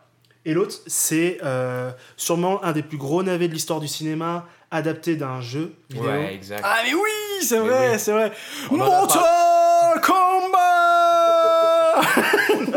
C'est vrai Et- Oui, oui, il joue, Ouais, il joue qui Dans le 2. Pas Attends, attends. C'est pas Mortal Kombat, euh, le 1 qui est pas bon, avec Christophe euh, Lambert. c'est pas celui-là. C'est Mortal Kombat Destruction Finale. Donc c'est D'accord. Le le 2, 2. sans Christophe Lambert et du coup, il n'a plus aucun intérêt. D'accord. Voilà. Je te rends le pug euh, Christophe Donc, Lambert. en y a plus, pas il joue, il joue du coup euh, un Indien. Un Voilà, indien, forcément. Je suis, pas, je suis pas très fort en Mortal Kombat, mais oui, je joue le, le combattant indien. Alors, c'était certainement pour la référence. hein. Oui. Ouais, ouais. C'est pour ça qu'on va pas parler de sa carrière d'acteur. Après, il fait quelques apparitions dans des séries type euh, Les Experts, Ah, euh, Il a aussi joué, House of Cards. Ouais, mais il a joué aussi dans un film justement sur euh, un mythe euh, de la culture amérindienne. Je pense savoir pourquoi il a fait ce genre de film. En fait, c'est un businessman et un rappeur. Alors, rappeur, je vais en parler un petit peu après. Businessman, c'est que c'est un des plus grands businessmen euh, de la culture amérindienne aux États-Unis. C'est-à-dire que le, le mec, c'est limite un parrain. Ils vendaient des vestes en jean. Non, mais en fait, il est, en fait, il directeur, il est directeur de plein de fonds financiers de la communauté amérindienne. Mais en gros, il les représente presque tous. Donc, il a été directeur de la NAFSA, c'est la Native American Financial Service Association. Et il a surtout été vice-directeur du Triple Five. Est-ce que quelqu'un sait ce que c'est? Un Triple Five, c'est un. Ah non, c'est Triple H. Non, j'ai rien dit. D'accord. oh là là. Non, Triple Five, c'est une, c'est une entreprise amérindienne qui construit les plus grands centres commerciaux du monde. Ah, d'accord. Voilà. En gros, le mec, il est, il est directeur de plein de fonds En financiers. gros, quand j'ai fait la blague Indien Casino, c'était genre. Je suis grave tombé. en fait, c'est pas une blague. C'est pas une blague. En gros, aux États-Unis, le- des en fait, Amérindiens, aux en fait. États-Unis, le mec est ultra connu. C'est, une des plus grandes figures amérindiennes et surtout, c'est un philanthrope qui fait beaucoup de choses pour sa communauté. Ouais, j'ai cru comprendre qu'il était réellement euh, Cherokee, etc. Voilà, je- donc oui, oui, il est, euh, je- il est né en Californie, grandi en Oklahoma et maintenant aujourd'hui il vit en- à Seattle. En fait, il est Cherokee d'origine Chichimec. Alors Chichimec, c'est les indigènes du nord du Mexique. Donc le mec, il est vraiment natif de là-bas. quoi. Aux États-Unis, il est extrêmement connu, déjà pour ça, et il est surtout aussi très connu parce que c'est un rappeur. Et c'est pas un petit rappeur, hein. c'est-à-dire qu'entre 92 et 2008, il a sorti 15 albums. Ah oui, il y en a une chier. Sur Ah oui. Spotify, il y en a un paquet. 15, 15 albums, hein, dont 6 qui ont reçu des récompenses. Ah oui, quand Alors, même. Aux États-Unis, non mais attends. Ça dépend qui récompense. Voilà. Ah ouais. En fait, aux États-Unis, ils ont, ils ont les victoires de la musique un peu comme nous, sauf qu'ils ont aussi des victoires de la musique par communauté. Ils ont Ah les oui, victoires de la musique afro-américaine et les victoires de la musique amérindienne, mais qui est quand même assez importante. hein. Et en fait, ces albums, ils ont eu six fois euh, le prix de meilleur album de l'année. c'est pas la même chose. C'est comme si genre, le mec a une victoire de la musique, mais genre de nos gens le retrouvent, tu vois.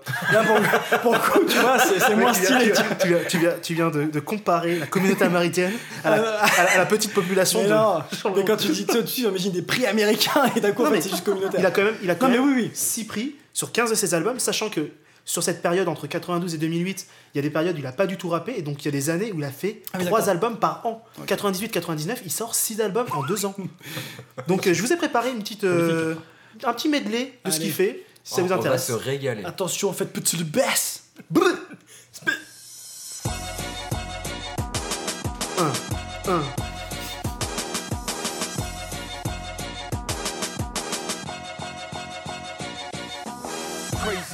Game, six man, this is OT. Still don't know me, your boy is a OG. In the game for a minute, now it's time to shine. Got my squad in line and I ain't hard to find. I got a vision, it's more of a quest. Cause my people get arrested, my tribe is infested. I lay my head down, woke up in an ancient burial ground. Don't make a sound. this land is all Just, just it.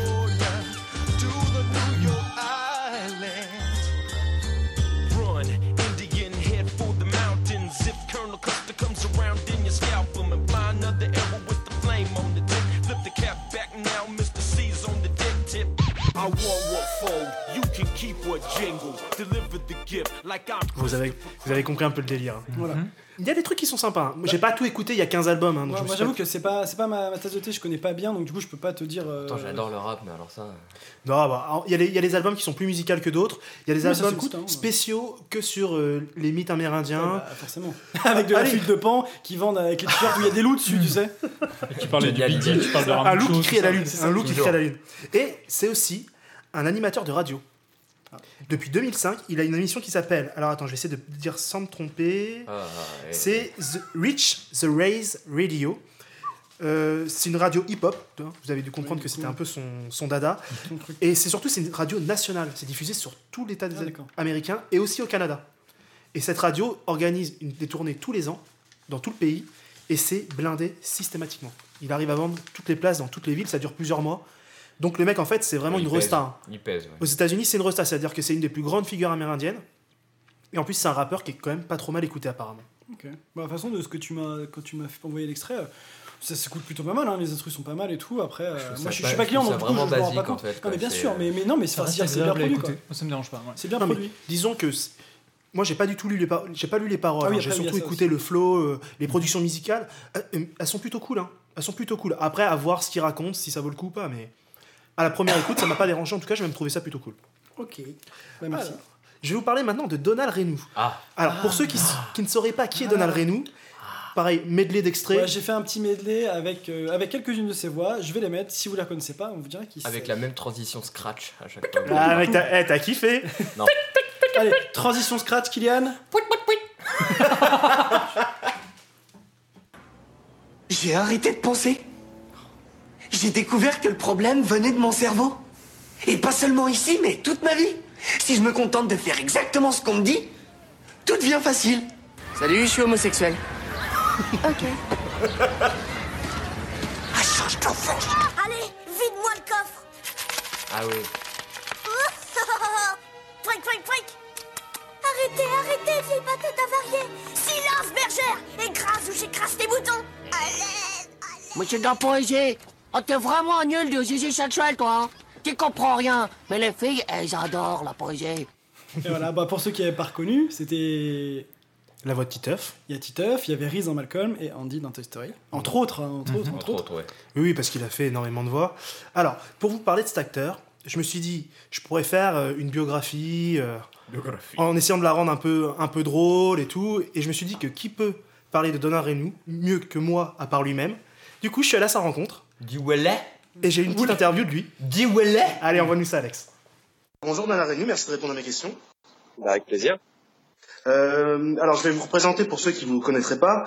Vous êtes la voix française de, au cinéma de Jesse Eisenberg, Paul Dano, Jonah Hill, Andrew Garfield. Vous êtes aussi la voix de Titeuf. Ouais. Je, je sais que vous, je sais que vous avez commencé le, le doublage très jeune. Et on se demandait comment, euh, comment vous êtes arrivé dans, dans le doublage. Est-ce que c'est grâce à papa-maman qui avait, euh, qui avait des plans en post-production ou est-ce que c'est vraiment euh, le hasard qui s'est mis euh, sur votre route Non, c'est un peu un mix de, de tout. Euh, euh, effectivement, c'était euh, dû à une, une connexion euh, de, de ma mère euh, qui connaissait quelqu'un qui cherchait des mômes. Enfin voilà, c'était le, le quelqu'un du quelqu'un. euh, mais euh, j'ai pas de j'ai pas de, de parents euh, comédiens. Euh, donc effectivement, j'ai eu un coup de pouce pour rencontrer euh, la bonne personne qui m'a fait travailler la première fois. Et après, euh, ce coup de pouce euh, de la première fois, bah, je l'ai utilisé et je l'ai cultivé euh, tout seul. Euh, et ça, c'était en 92. Donc après, j'ai tracé ma route et je me suis forgé tout seul. J'ai pas pris de cours de théâtre. Je- bon, j'ai fait comme j'ai pu, puis j'ai avancé. Puis euh, finalement, c'est pas c'est pas si mal que ça aujourd'hui. Ouais, bah oui, vu votre carrière, en effet. Du coup, 95, euh, ça doit être l'un de, vos- l'un de vos premiers doublages cinéma, non? L'In- L'Indien du placard? Ouais, ça faisait partie de ses premiers gros projets. euh, c'est vrai que c'est pas le, les, les films qui me reviennent le plus en tête euh, facilement, mais Ouais, euh, mais c'était un bon souvenir parce que c'est le, le, le, le pitch était sympa, puis c'était pas, il y avait des effets spéciaux cool pour l'époque, euh, c'était pas c'était pas pourri. Donc euh, voilà, c'était euh, c'était sympa. Mais euh, mais oui, si c'était en 95, c'est que j'avais démarré trois ans avant, donc ouais, c'était mes c'était mes débuts effectivement. D'accord. Euh, alors, vous, vous faites des voix sur, sur, différents, sur différents médias, parce que vous faites de- du doublage cinéma, vous faites de la voix pour énergie, vous, vous faites aussi des voix sur du film d'animation et des jeux vidéo. Ouais. Je sais qu'il y a, il y a différentes méthodologies euh, par rapport à la prise de voix. Par exemple, au cinéma, on travaille sur de la bande rythmo, donc c'est sur de la synchronisation labiale. Ouais. En, en jeu vidéo, très souvent, on fait plutôt ça à la waveform, donc sans image, ça va être sur des durées bien précises. Est-ce que pour vous, ces différentes méthodologies, ça, a, euh, ça a un, un impact sur votre jeu, sur votre manière de travailler, et si oui, laquelle vous préférez? Bah, c'est des manières, euh, comme comme dit, hein, c'est très c'est très di- différent les uns des autres. Après, c'est le seul euh, euh, trait commun là-dedans, c'est de jouer avec sa voix et de euh, jouer avec avec l'intelligence du texte. Voilà, il faut essayer de arriver à souligner les mots là où il le faut, faire ça pour que ça fasse naturel. Mais mis à part la voix, elles sont toutes bien différentes et c'est vrai que beaucoup de comédiens font que l'un ou que l'autre, mais pas, mais pas forcément les, les, les trois, les quatre, les cinq euh, variantes du métier. Euh, mais bon, euh, j'ai la chance de pouvoir y arriver et de. C'est des plaisirs différents, c'est-à-dire que ce que j'aime faire chez Énergie en, en voix antenne pour les jingles, pour les lancements, tout ça, c'est de la- de l'ultra précision. Et puis ce que j'aime, c'est aussi le, le contact avec avec les équipes, parce que ça fait ça fera 15 ans cette année, donc en 2019. Donc j'aime cette relation sur le long terme et c'est un exercice bien bien à part. Euh, Après les jeux vidéo, c'est parce que je suis joueur que ça me plaît et les films après oui c'est autre chose parce que là c'est on fait une œuvre euh, cinéma avec une image donc c'est c'est bien différent mais c'est des plaisirs euh, qui n'ont rien à voir les uns que les autres. En parlant de jeux vidéo, ce- cette année, il y a le nouveau Kingdom Hearts qui sort et il n'y a pas de voix off française Non. dessus. Est-ce que on- vous devez être un peu déçu, non? Puisque pour, pour, enfin, pour moi, par exemple, vous êtes la voix de Sora, Ouais, bah ouais. Principalement. Est-ce qu'on est, est-ce qu'on, est-ce que vous êtes déçu de ne pas avoir pu faire euh, ce nouvel opus? Ouais, je suis très déçu. Après, euh, je suis surtout déçu pour les fans, justement. Euh, moi, évidemment, ça me cause une, une perte euh, financière. Hein. Pas, je vais pas le cacher. Mais, j'étais surtout déçu pour les fans qui attendaient ça depuis, depuis euh, 12 ans et que finalement, euh, toujours une VF sur les points zéro et finalement la 3.0, euh, elle, elle existe pas et je- ils auraient dû le dire avant en fait. Ils ont Ouais. laissé trop planer le mystère et c'est juste un peu dommage. Mais bon, c'est comme ça. C'est dommage. Ouais. Alors, alors autant au, au cinéma, on pourrait comprendre qu'il y ait de moins en moins de doublage, vu que les, ou en série, vu que les, les gens regardent de plus en plus les films en VO. Au- au- en jeu vidéo, ça paraît étonnant qu'ils aient fait, qu'ils aient fait cette, cette, euh, aient pris cette décision, non? Mais je pense pas qu'il y ait tant de gens euh, en ce moment qui se barrent de la, de, de la VF euh, sur les séries. Euh, sinon, on n'aurait pas autant de commandes de- d'Amazon, des Netflix. euh.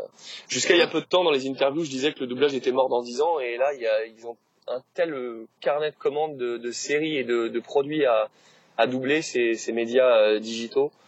que je me dis que en fait, euh, ça fait quelques mois, quelques années que je me trompe sur l'évolution du doublage. Oui, effectivement, la, la, la VO euh, avance, mais il y aura toujours un public pour de la VF et apparemment euh, c'est bien parti pour que ce soit encore euh, le cas quelques années. On verra combien de temps ça durera, mais Mhm. euh, je pense que par contre le, le- la VO au cinéma c'est très parisien. Ouais, d'accord. Oui, c'est vrai, c'est vrai. C'est vrai que dès qu'on sort un peu des, des grandes villes, on... c'est en VF partout. Hein. En VF partout. En effet. Est-ce que, euh, alors c'est une question que je pose assez souvent aux doubleurs que je rencontre. Est-ce que vous, vous- pour vous, il y a une, une certaine déception à ce qu'il y ait une mauvaise reconnaissance des doubleurs en France, qui est pas par exemple votre nom sur les affiches de cinéma ou qu'on passe pas un peu plus. Bah, Oui, c'est sûr que la seule fois où j'ai eu mon nom sur une affiche euh, en plein pot, c'était pour Titeuf le film. Le Oui. reste du temps, euh, sur des films normaux, euh, je vais doubler un Scorsese, c'est normal qu'il n'y ait pas mon nom sur l'affiche, mais c'est sûr que pour une pour un dessin animé, euh, c'est un peu dommage que ce soit pas le cas systématiquement et qu'on mette que quand c'est Norman ou Julien Doré qui vient faire une- un, un film. Bon, c'est c'est comme ça. En même temps, c'est un argument marketing. Nous, dans le métier, euh, on n'est pas forcément connu du grand public. euh, euh, en tout cas, le nom. Euh, donc, je peux comprendre que ce soit pas un argument marketing et qu'ils veuillent pas le mettre. Ce que je trouve un peu dommage, par contre, parce que ça, c'est les, affiches, euh, c'est c'est de, l'ego et rien d'autre que ça.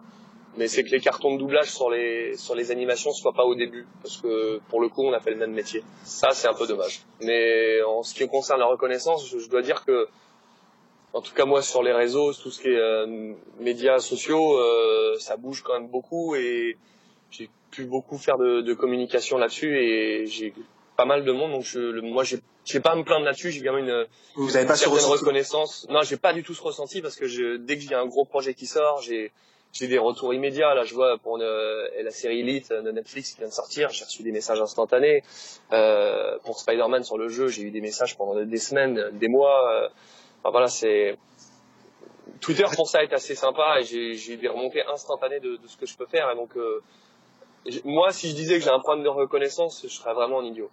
D'accord. Bah, en parlant de, du coup de retour, l'animateur de, de- de notre émission qui s'appelle Alexandre, il a une petite anecdote, il a une question à vous poser par rapport à ça. Il y a quelques années, donc il y a une quinzaine d'années, quand, quand le, le jeu Kingdom Hearts est sorti, il est allé sur des forums de discussion Ouais. ou euh, donc sur Jeuxvideo.com. Exactement. Et puis euh, apparemment vous aviez fait un post et personne vous avait cru parce Ouais, vous demandait énorme, retours. Vous vous rappelez de ça que- Ouais, bien sûr, sauf que maintenant je me la raconte et quand on me dit euh, tu peux le prouver, je fais non, j'ai autre chose à faire. Mais à l'époque, ouais, je l'avais fait parce que c'était, il y avait pas de Facebook, il y avait rien. Euh, et du coup, j'avais mis ça pour prendre la température et en fait le post il avait pris une, une ampleur incroyable et il y avait. Oui, vous avez du coup vous aviez, vous aviez dû carrément légitimer votre post. Ouais, voilà, ouais. Il y a eu des centaines de pages, les gens ils parlaient tout le temps, et le post il est encore actif aujourd'hui, je suis sûr. Enfin, c'est un- je pense que c'est le post le plus actif de Kingdom Hearts depuis 10 ans, quoi. C'est assez improbable. Mais D'accord. ouais, c'était une, c'était une bonne expérience, mais mais oui, c'est vrai qu'il m'avait demandé de me, me... J'y ai pensé la dernière fois, parce que je me suis dit, tiens, la dernière fois, on m'avait demandé de me justifier, et je, je l'avais fait, et là, maintenant, je fais assez bon, j'ai autre chose à faire. j'ai plus rien à prouver. Voilà. J'ai j'ai j'ai d'autres petites- j'ai encore deux petites questions. La première, c'est vous, les films, vous les regardez plutôt en VF ou en VO Alors avant j'étais plutôt en VO, mais euh, maintenant à la maison ma femme elle est pas trop au VO, donc j'ai pris l'habitude de regarder en VF euh, systématiquement. Mais très honnêtement, euh, à la maison elle se couche tôt et on regarde un épisode d'une série euh, et après euh, moi je descends jouer dans ma pièce de jeu et je vais jouer aux jeux vidéo. Donc finalement je consomme pas tant de films ni de, ni de séries. hein. Moi une, une série euh, au rythme où on va, euh, 12 épisodes, euh, on peut tenir euh, 3-4 semaines. hein. D'accord. Mais donc ça pose pas trop de problèmes. Enfin, ma, dernière question, c'est concernant le concept de notre émission. Nous, on, fait donc une émission sur euh, la nostalgie, notre enfance, sur les films d'enfance. Si Ouais. vous pouviez venir sur, à notre émission, quel film vous, vous proposeriez? Quel est le film de votre enfance qui vous a vraiment marqué? Euh, peut-être Gremlins. Le Les. Gremlins? D'accord. Ouais.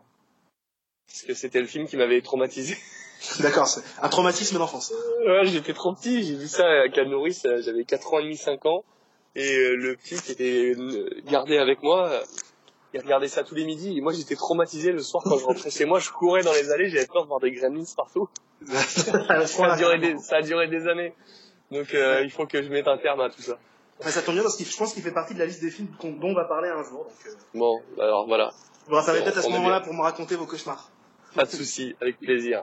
Est-ce qu'avant qu'on se sépare, vous pouvez me faire une petite voix de Titeuf en, en faisant un message personnalisé à Alexandre, de notre l'animateur de notre émission, parce qu'il vous adore. Il adore Ah, je, voix. je peux le faire, mais il faut pas que ce soit diffusé.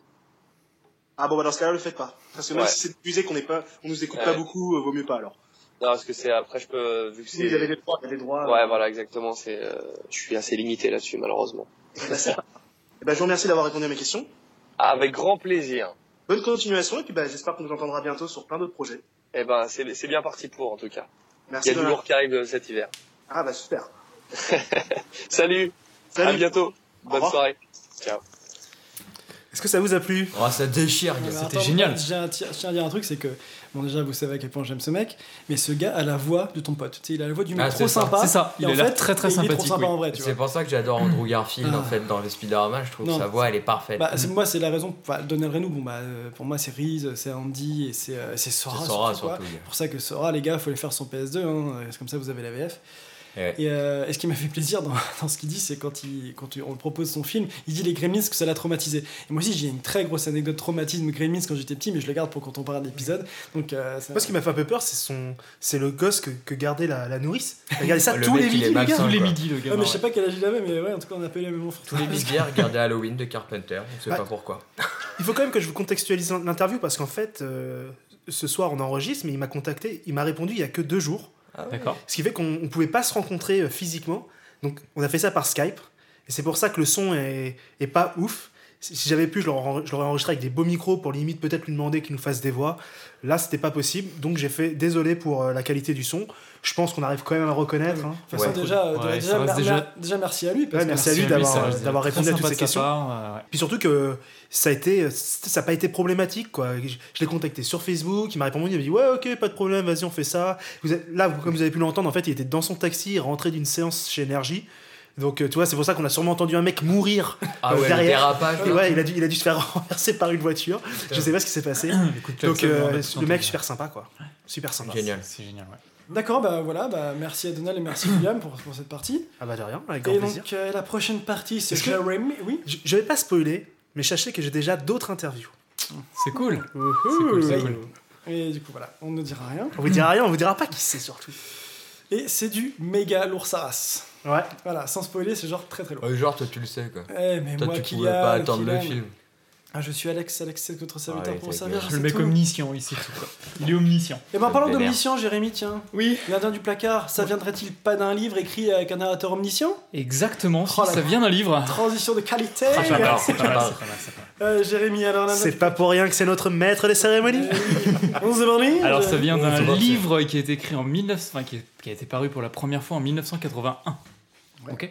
Donc qui a été écrit par une euh, par une Ok, ok. qui a été écrit par une anglaise qui s'appelle Lynn Reed Banks, donc qui est née en 1929.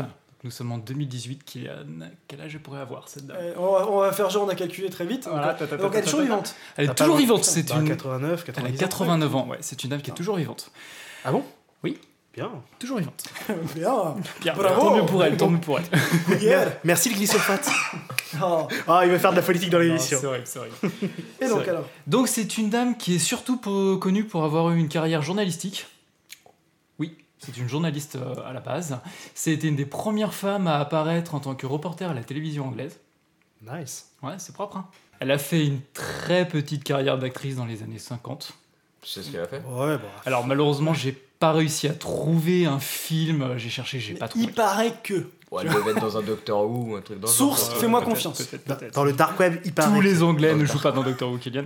Bon, on sait jamais. Ils y sont tous passés, je suis sûr. Donc enfin voilà, une carrière de journaliste, tout ça. Mais surtout en parallèle, elle a écrit beaucoup de romans euh, pour enfants.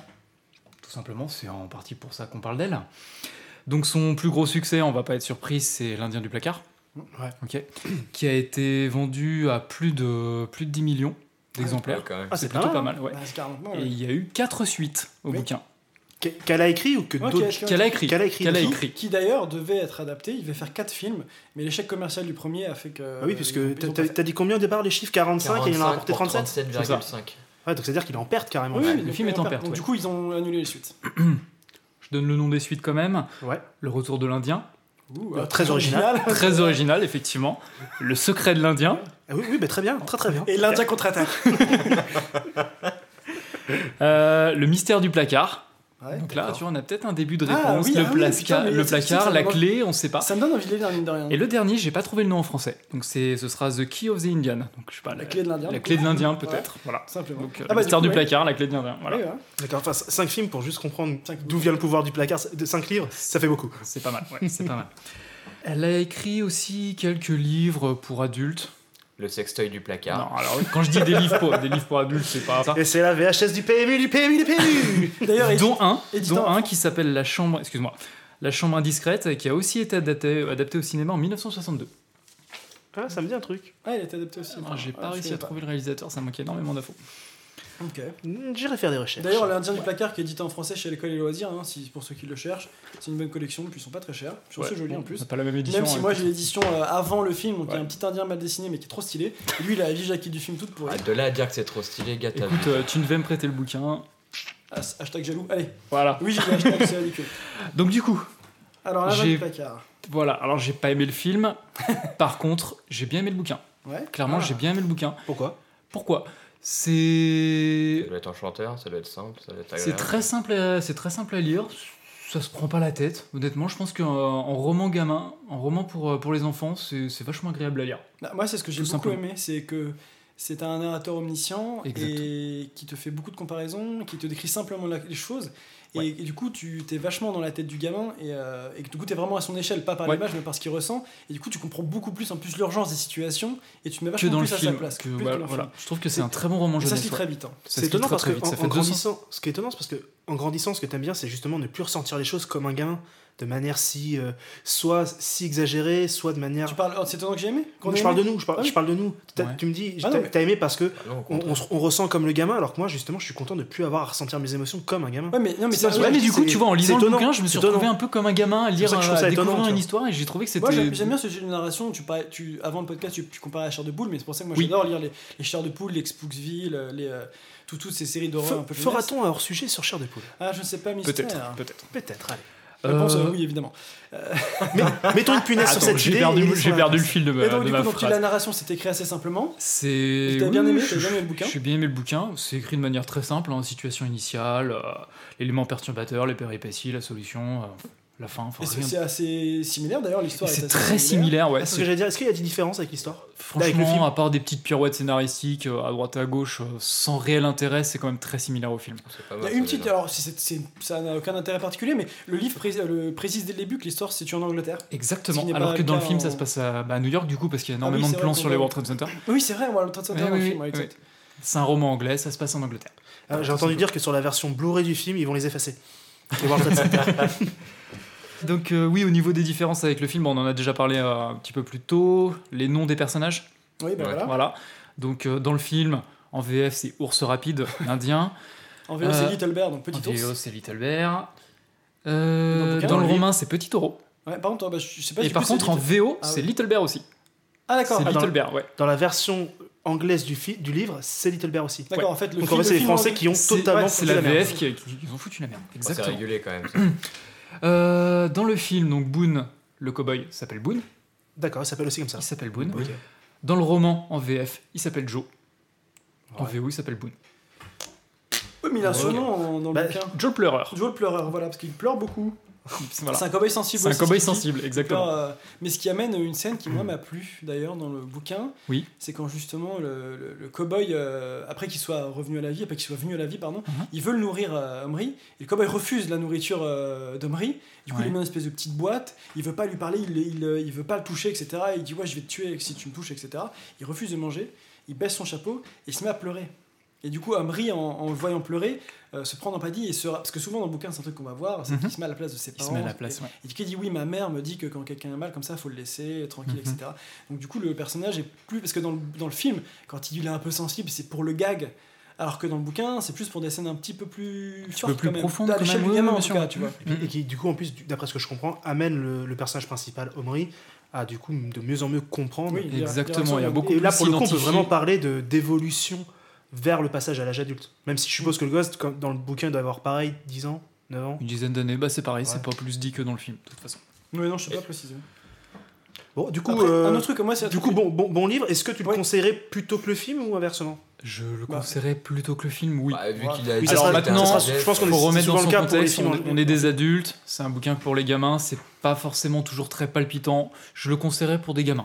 Après, il y a- Vraiment a- pour des gamins. Il y a d'autres petites différences, enfin d'autres petites. Alors il y a euh, d'autres petites différences. truc euh, notable, moi, ce que j'ai bien aimé, c'était que l'Indien est beaucoup plus méfiant dans le bouquin et beaucoup plus vindicatif. hein. Beaucoup Il- plus menace, vindicatif, je début- cherchais le mot, ouais. Au, début, il le menace de le tuer carrément. Ouais. Il veut le tuer, du coup, Omri le craint. C'est écrit dans dit Omri le craint, il a peur de lui, quoi. Petit Taureau est quand même vachement méchant avec Omri euh, pendant Ah une grosse partie du bouquin, ouais.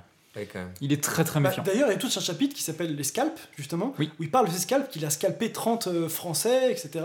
Et du coup, euh, il y a même une scène où justement euh, Omri euh, panique un peu et se dit euh, Est-ce que je vais le montrer Est-ce que j'explique ça à un adulte? Et ça. il veut pas le faire parce qu'il a peur que l'adulte, on lui prenne l'Indien, qu'on l'amène dans un laboratoire, qu'on l'amène loin de lui. Et là, il se dit Peu importe le nombre de scalps de Français qu'il a, je préfère ne rien dire à personne, tu vois. Justement. Mais tu vois, ça pour le coup, c'est un vrai bon enjeu, je trouve, qui aurait pu être développé dans le film. Peut-être, peut-être. Et euh, t'as noté d'autres points différents De points différents, pff, la différence de description du placard, mais c'est pas, c'est pas monstrueux Oui, bah oui, comme que c'est un différence. placard voilà. en métal avec C'est un un placard en miroir, métal avec un miroir, alors que dans le film c'est un placard en bois. Voilà. Moi j'ai noté un petit détail par rapport aux questions qu'on pouvait se poser éventuellement, c'est que dans le bouquin, le gamin à un moment met euh, je sais plus quoi en plastique dans le placard et une voiture en métal. Et quand il fait le tour de clé et qu'il revient, seul l'objet en plastique est devenu vivant Oui. et la voiture en métal n'est pas revenue en vivant. Donc il, il- il tire la conclusion que les objets en métal ne marchent pas et que c'est que du plastique qui fonctionne. Il n'y a pas d'explication particulière, mais c'est pour ça que dans le, bouc- dans le film, ils ont autant accentué sur le côté c'est du plastique, c'est du plastique, l'Indien n'arrive pas à dire plastique, il dit plastique, etc. Il a peut-être fallu avoir trois autres films de plus pour quatre autres films de plus. Bah on verra hein, euh, si c'est écrit ou, dans le bouquin. ou- ou alors, ou alors l'auteur travaillait pour le lobby du plastique. peut-être aussi. Après, y, il y a aussi des petites scènes marrantes que moi j'aime bien quand justement il doit nourrir l'Indien. Tu sais, il descend dans la cuisine, il Alors, prend ce qu'il peut et il, trouve, il prend du coca. Il prend du coca, oui, prend il prend du coca. Cette scène m'a fait rire aussi. Je me suis dit, personne, il va pas boire du coca, personne va boire du coca. Et en fait, ils adorent ça. Il adore le coca. Ils adorent le bon, coca, euh, ouais. Ok, bon, tu sais. Ah oui, elle travaillait aussi pour le lobby du coca. Du coup. Voilà, c'est la Voilà, ouais, il y a un petit placement de produit. hein. Enfin voilà. Donc euh, non, moi bon bouquin, ça m'a Bon ça bouquin, m'a- ça m'a bon beaucoup bouquin. plu. euh, Et puis il y a aussi une petite réflexion vaguement sur le moment où, quand il parle d'escalpe, il dit ouais mais ils étaient super violents les Indiens. Et après il relativise, il disait oui mais les Anglais et les Français se battaient. Aujourd'hui on a du terrorisme. En fait nos sociétés à nous aussi sont violentes. C'est ça. Et par le prisme de ce que raconte. Il parle de euh, terrorisme? Ouais, il dit ça justement quand il quand il pense Ah au Il n'a pas été écrit en 1929 le bouquin Non, t'as dit quoi Non, non, Elle est- là, là, 80. le- l'auteur est né en 1929. Non, non, c'est Ah. 80. le- 4 1981 le bouquin. Ah oui, bah, des pro- début de la guerre du Golfe, donc début du terrorisme Ouais, moderne. exactement. En effet. Exactement. Donc euh, bah moi franchement je trouve euh, très bon bouquin qui se lit très vite. J'ai euh, adoré le bouquin. 250 pages, ça se lit très très vite. Peut-être qu'on ira à la suite ou peut-être pas. Honnêtement d'un point de vue perso hors podcast, j'ai bien envie de découvrir la suite. Parce que pour avoir les réponses. Tu pourras nous faire un petit feedback sur le, le pourquoi du comment du placard qui change le plastique. Je en fait, On on, fera une émission un, pour. On va faire un podcast hors série où je vais lire le bouquin en temps réel. Et en Non, sous- non, je vais filmer en sous-vêtements comme euh, sur les émissions de la tu, tu vas pas le lire Tu vas le chuchoter Ah oui, en comme ça dans ASMR. ton micro, parce qu'il paraît que c'est la mode en ce moment. En ASMR. De chuchoter et de, et de se gratter, de se toucher, je sais pas quoi là. Tu ne m'inviteras pas. Pour son anniversaire, on brillera aussi un indien en plastique. oh non, non, arrête. arrête. Euh, J'ai des frissons déjà. Voilà, bah écoute, euh, Jérémy, merci pour, euh, pour cette petite chronique sur le bouquin. Merci. J'espère qu'on vous a donné envie de le lire. En tout cas, moi, ça m'a bien plu. Ça m'a plu aussi, ouais. Bon, Le... Alors, avant de conclure cette émission, On fait une petite conclusion quand même? Pas sur le- l'ensemble, ah oui, Ouais, sur, sur le l'ensemble. Alors, moi je, je vais revenir. Alors, le film m'a moyennement plu parce que je pense que je suis un peu vieux. Je le conseillerais quand même à des gosses. Oui, ça je oui, pense que je le ça oui, oui, ça par oui, contre, oui. voilà, je pense que je le montrerai si je devais avoir des enfants, je le montrerai à mes enfants, Mhm. sans, sans principe. Quitte même à acheter le bouquin et le lire avec lui le soir. pour aller peut-être un peu plus loin. Après, on est peut-être un peu vieux pour, redécouvrir, ce- pour découvrir ce film. Le redécouvrir, je pense pas. Non, ça je pense que c'est plutôt cool, parce que ça vient toucher la nostalgie. Quand tu le découvres, on passe un peu à côté. Je trouve. Ouais, je suis totalement d'accord. Bah moi je suis d'accord avec toi sur le fait que justement à la, la redécouverte c'était super. euh, Même si du coup je m'en rappelais pas beaucoup, donc là il n'y a pas le, le scène de ah mais oui, ah mais oui, mais euh, je, ouais, je, je- J'ai quand même trouvé très dur en fait comme film. oui bah plus dur que ce qu'on pouvait s'attendre. Putain, c'est ça, c'est. Alors euh, euh, pour la prochaine émission, le film a été choisi par Jérémy. Et donc, pour vous l'annoncer, je vais essayer de vous le faire deviner. Et pour vous le faire deviner, j'ai j'ai trouvé la jaquette du DVD, parce que j'ai pas la VHS. Et je vais vous lire le résumé de cette jaquette en changeant quelques noms par euh, du vocabulaire qui vient du monde des Iroquois et du western. Vous avez remarqué, il va pas nous lire le résumé, il va nous lire le résumé. Le résumé Le résumé Un peu rouge Alors, vous êtes prêts? Oh my god, yeah Focalise ses neurones. Ouais. Un autre monde, un autre temps, à l'âge des miracles, petit gnou fougueux, belette malicieuse, seul survivant de la race des nuages d'été, partent à la recherche d'un éclat de tipi gigantesque, Ah oui, abîmé dans une commotion planétaire, qui donne force et puissance aux chamans, un peuple sage et pacifique. Ils doivent affronter les terribles et cruels gringos, qui détiennent ces derniers en esclavage. Allez, c'est parti, je vais chier dans mon frac. Est-ce que, moi. est-ce que ça serait pas un Ouais, film du même réalisateur Un film Si, en mais plus. quoi Mais, que- Ah mais bon comment est-ce possible Mais ouais comment c'est possible Mais ça- et alors, là quel- là, quel- film serait-ce Ah, je, je, je donne mon avis Allez. Je pense qu'on va parler de Dark Crystal. Ouais. Eh bien, c'est ce qu'on verra dans le prochain épisode qui s'appellera Dark Creepy Crystal. Ouais, c'est ça. D'accord. donc- en effet, je pense que je me suis trompé. Donc on espère que cette émission vous a plu. Vous pouvez nous écrire à vhs du mercredi at gmail.com pour nous envoyer une liste de 1 à 3 films de votre enfance qui vous ont marqué, avec à chaque fois, si vous, si vous pouvez, un petit texte euh, disant ce que vous en rappelez, si vous a plu, des éventuels traumatismes, des anecdotes. Et du coup, quand on fera ces films, on lira à la fin euh, les, les- les propositions des gens, leurs noms et leurs ressentis. Et On va les comparer aux nôtres, du coup. Euh, vous pouvez nous retrouver sur notre page Facebook, la VHS du mercredi. Et voilà. Bah, du coup, les gars, merci pour cette émission. Merci à toi. Ouais, merci à On toi. vous dit euh, à bientôt. Et euh, faites attention au bas de téton. Allez, à la prochaine. Salut Salut tout le monde.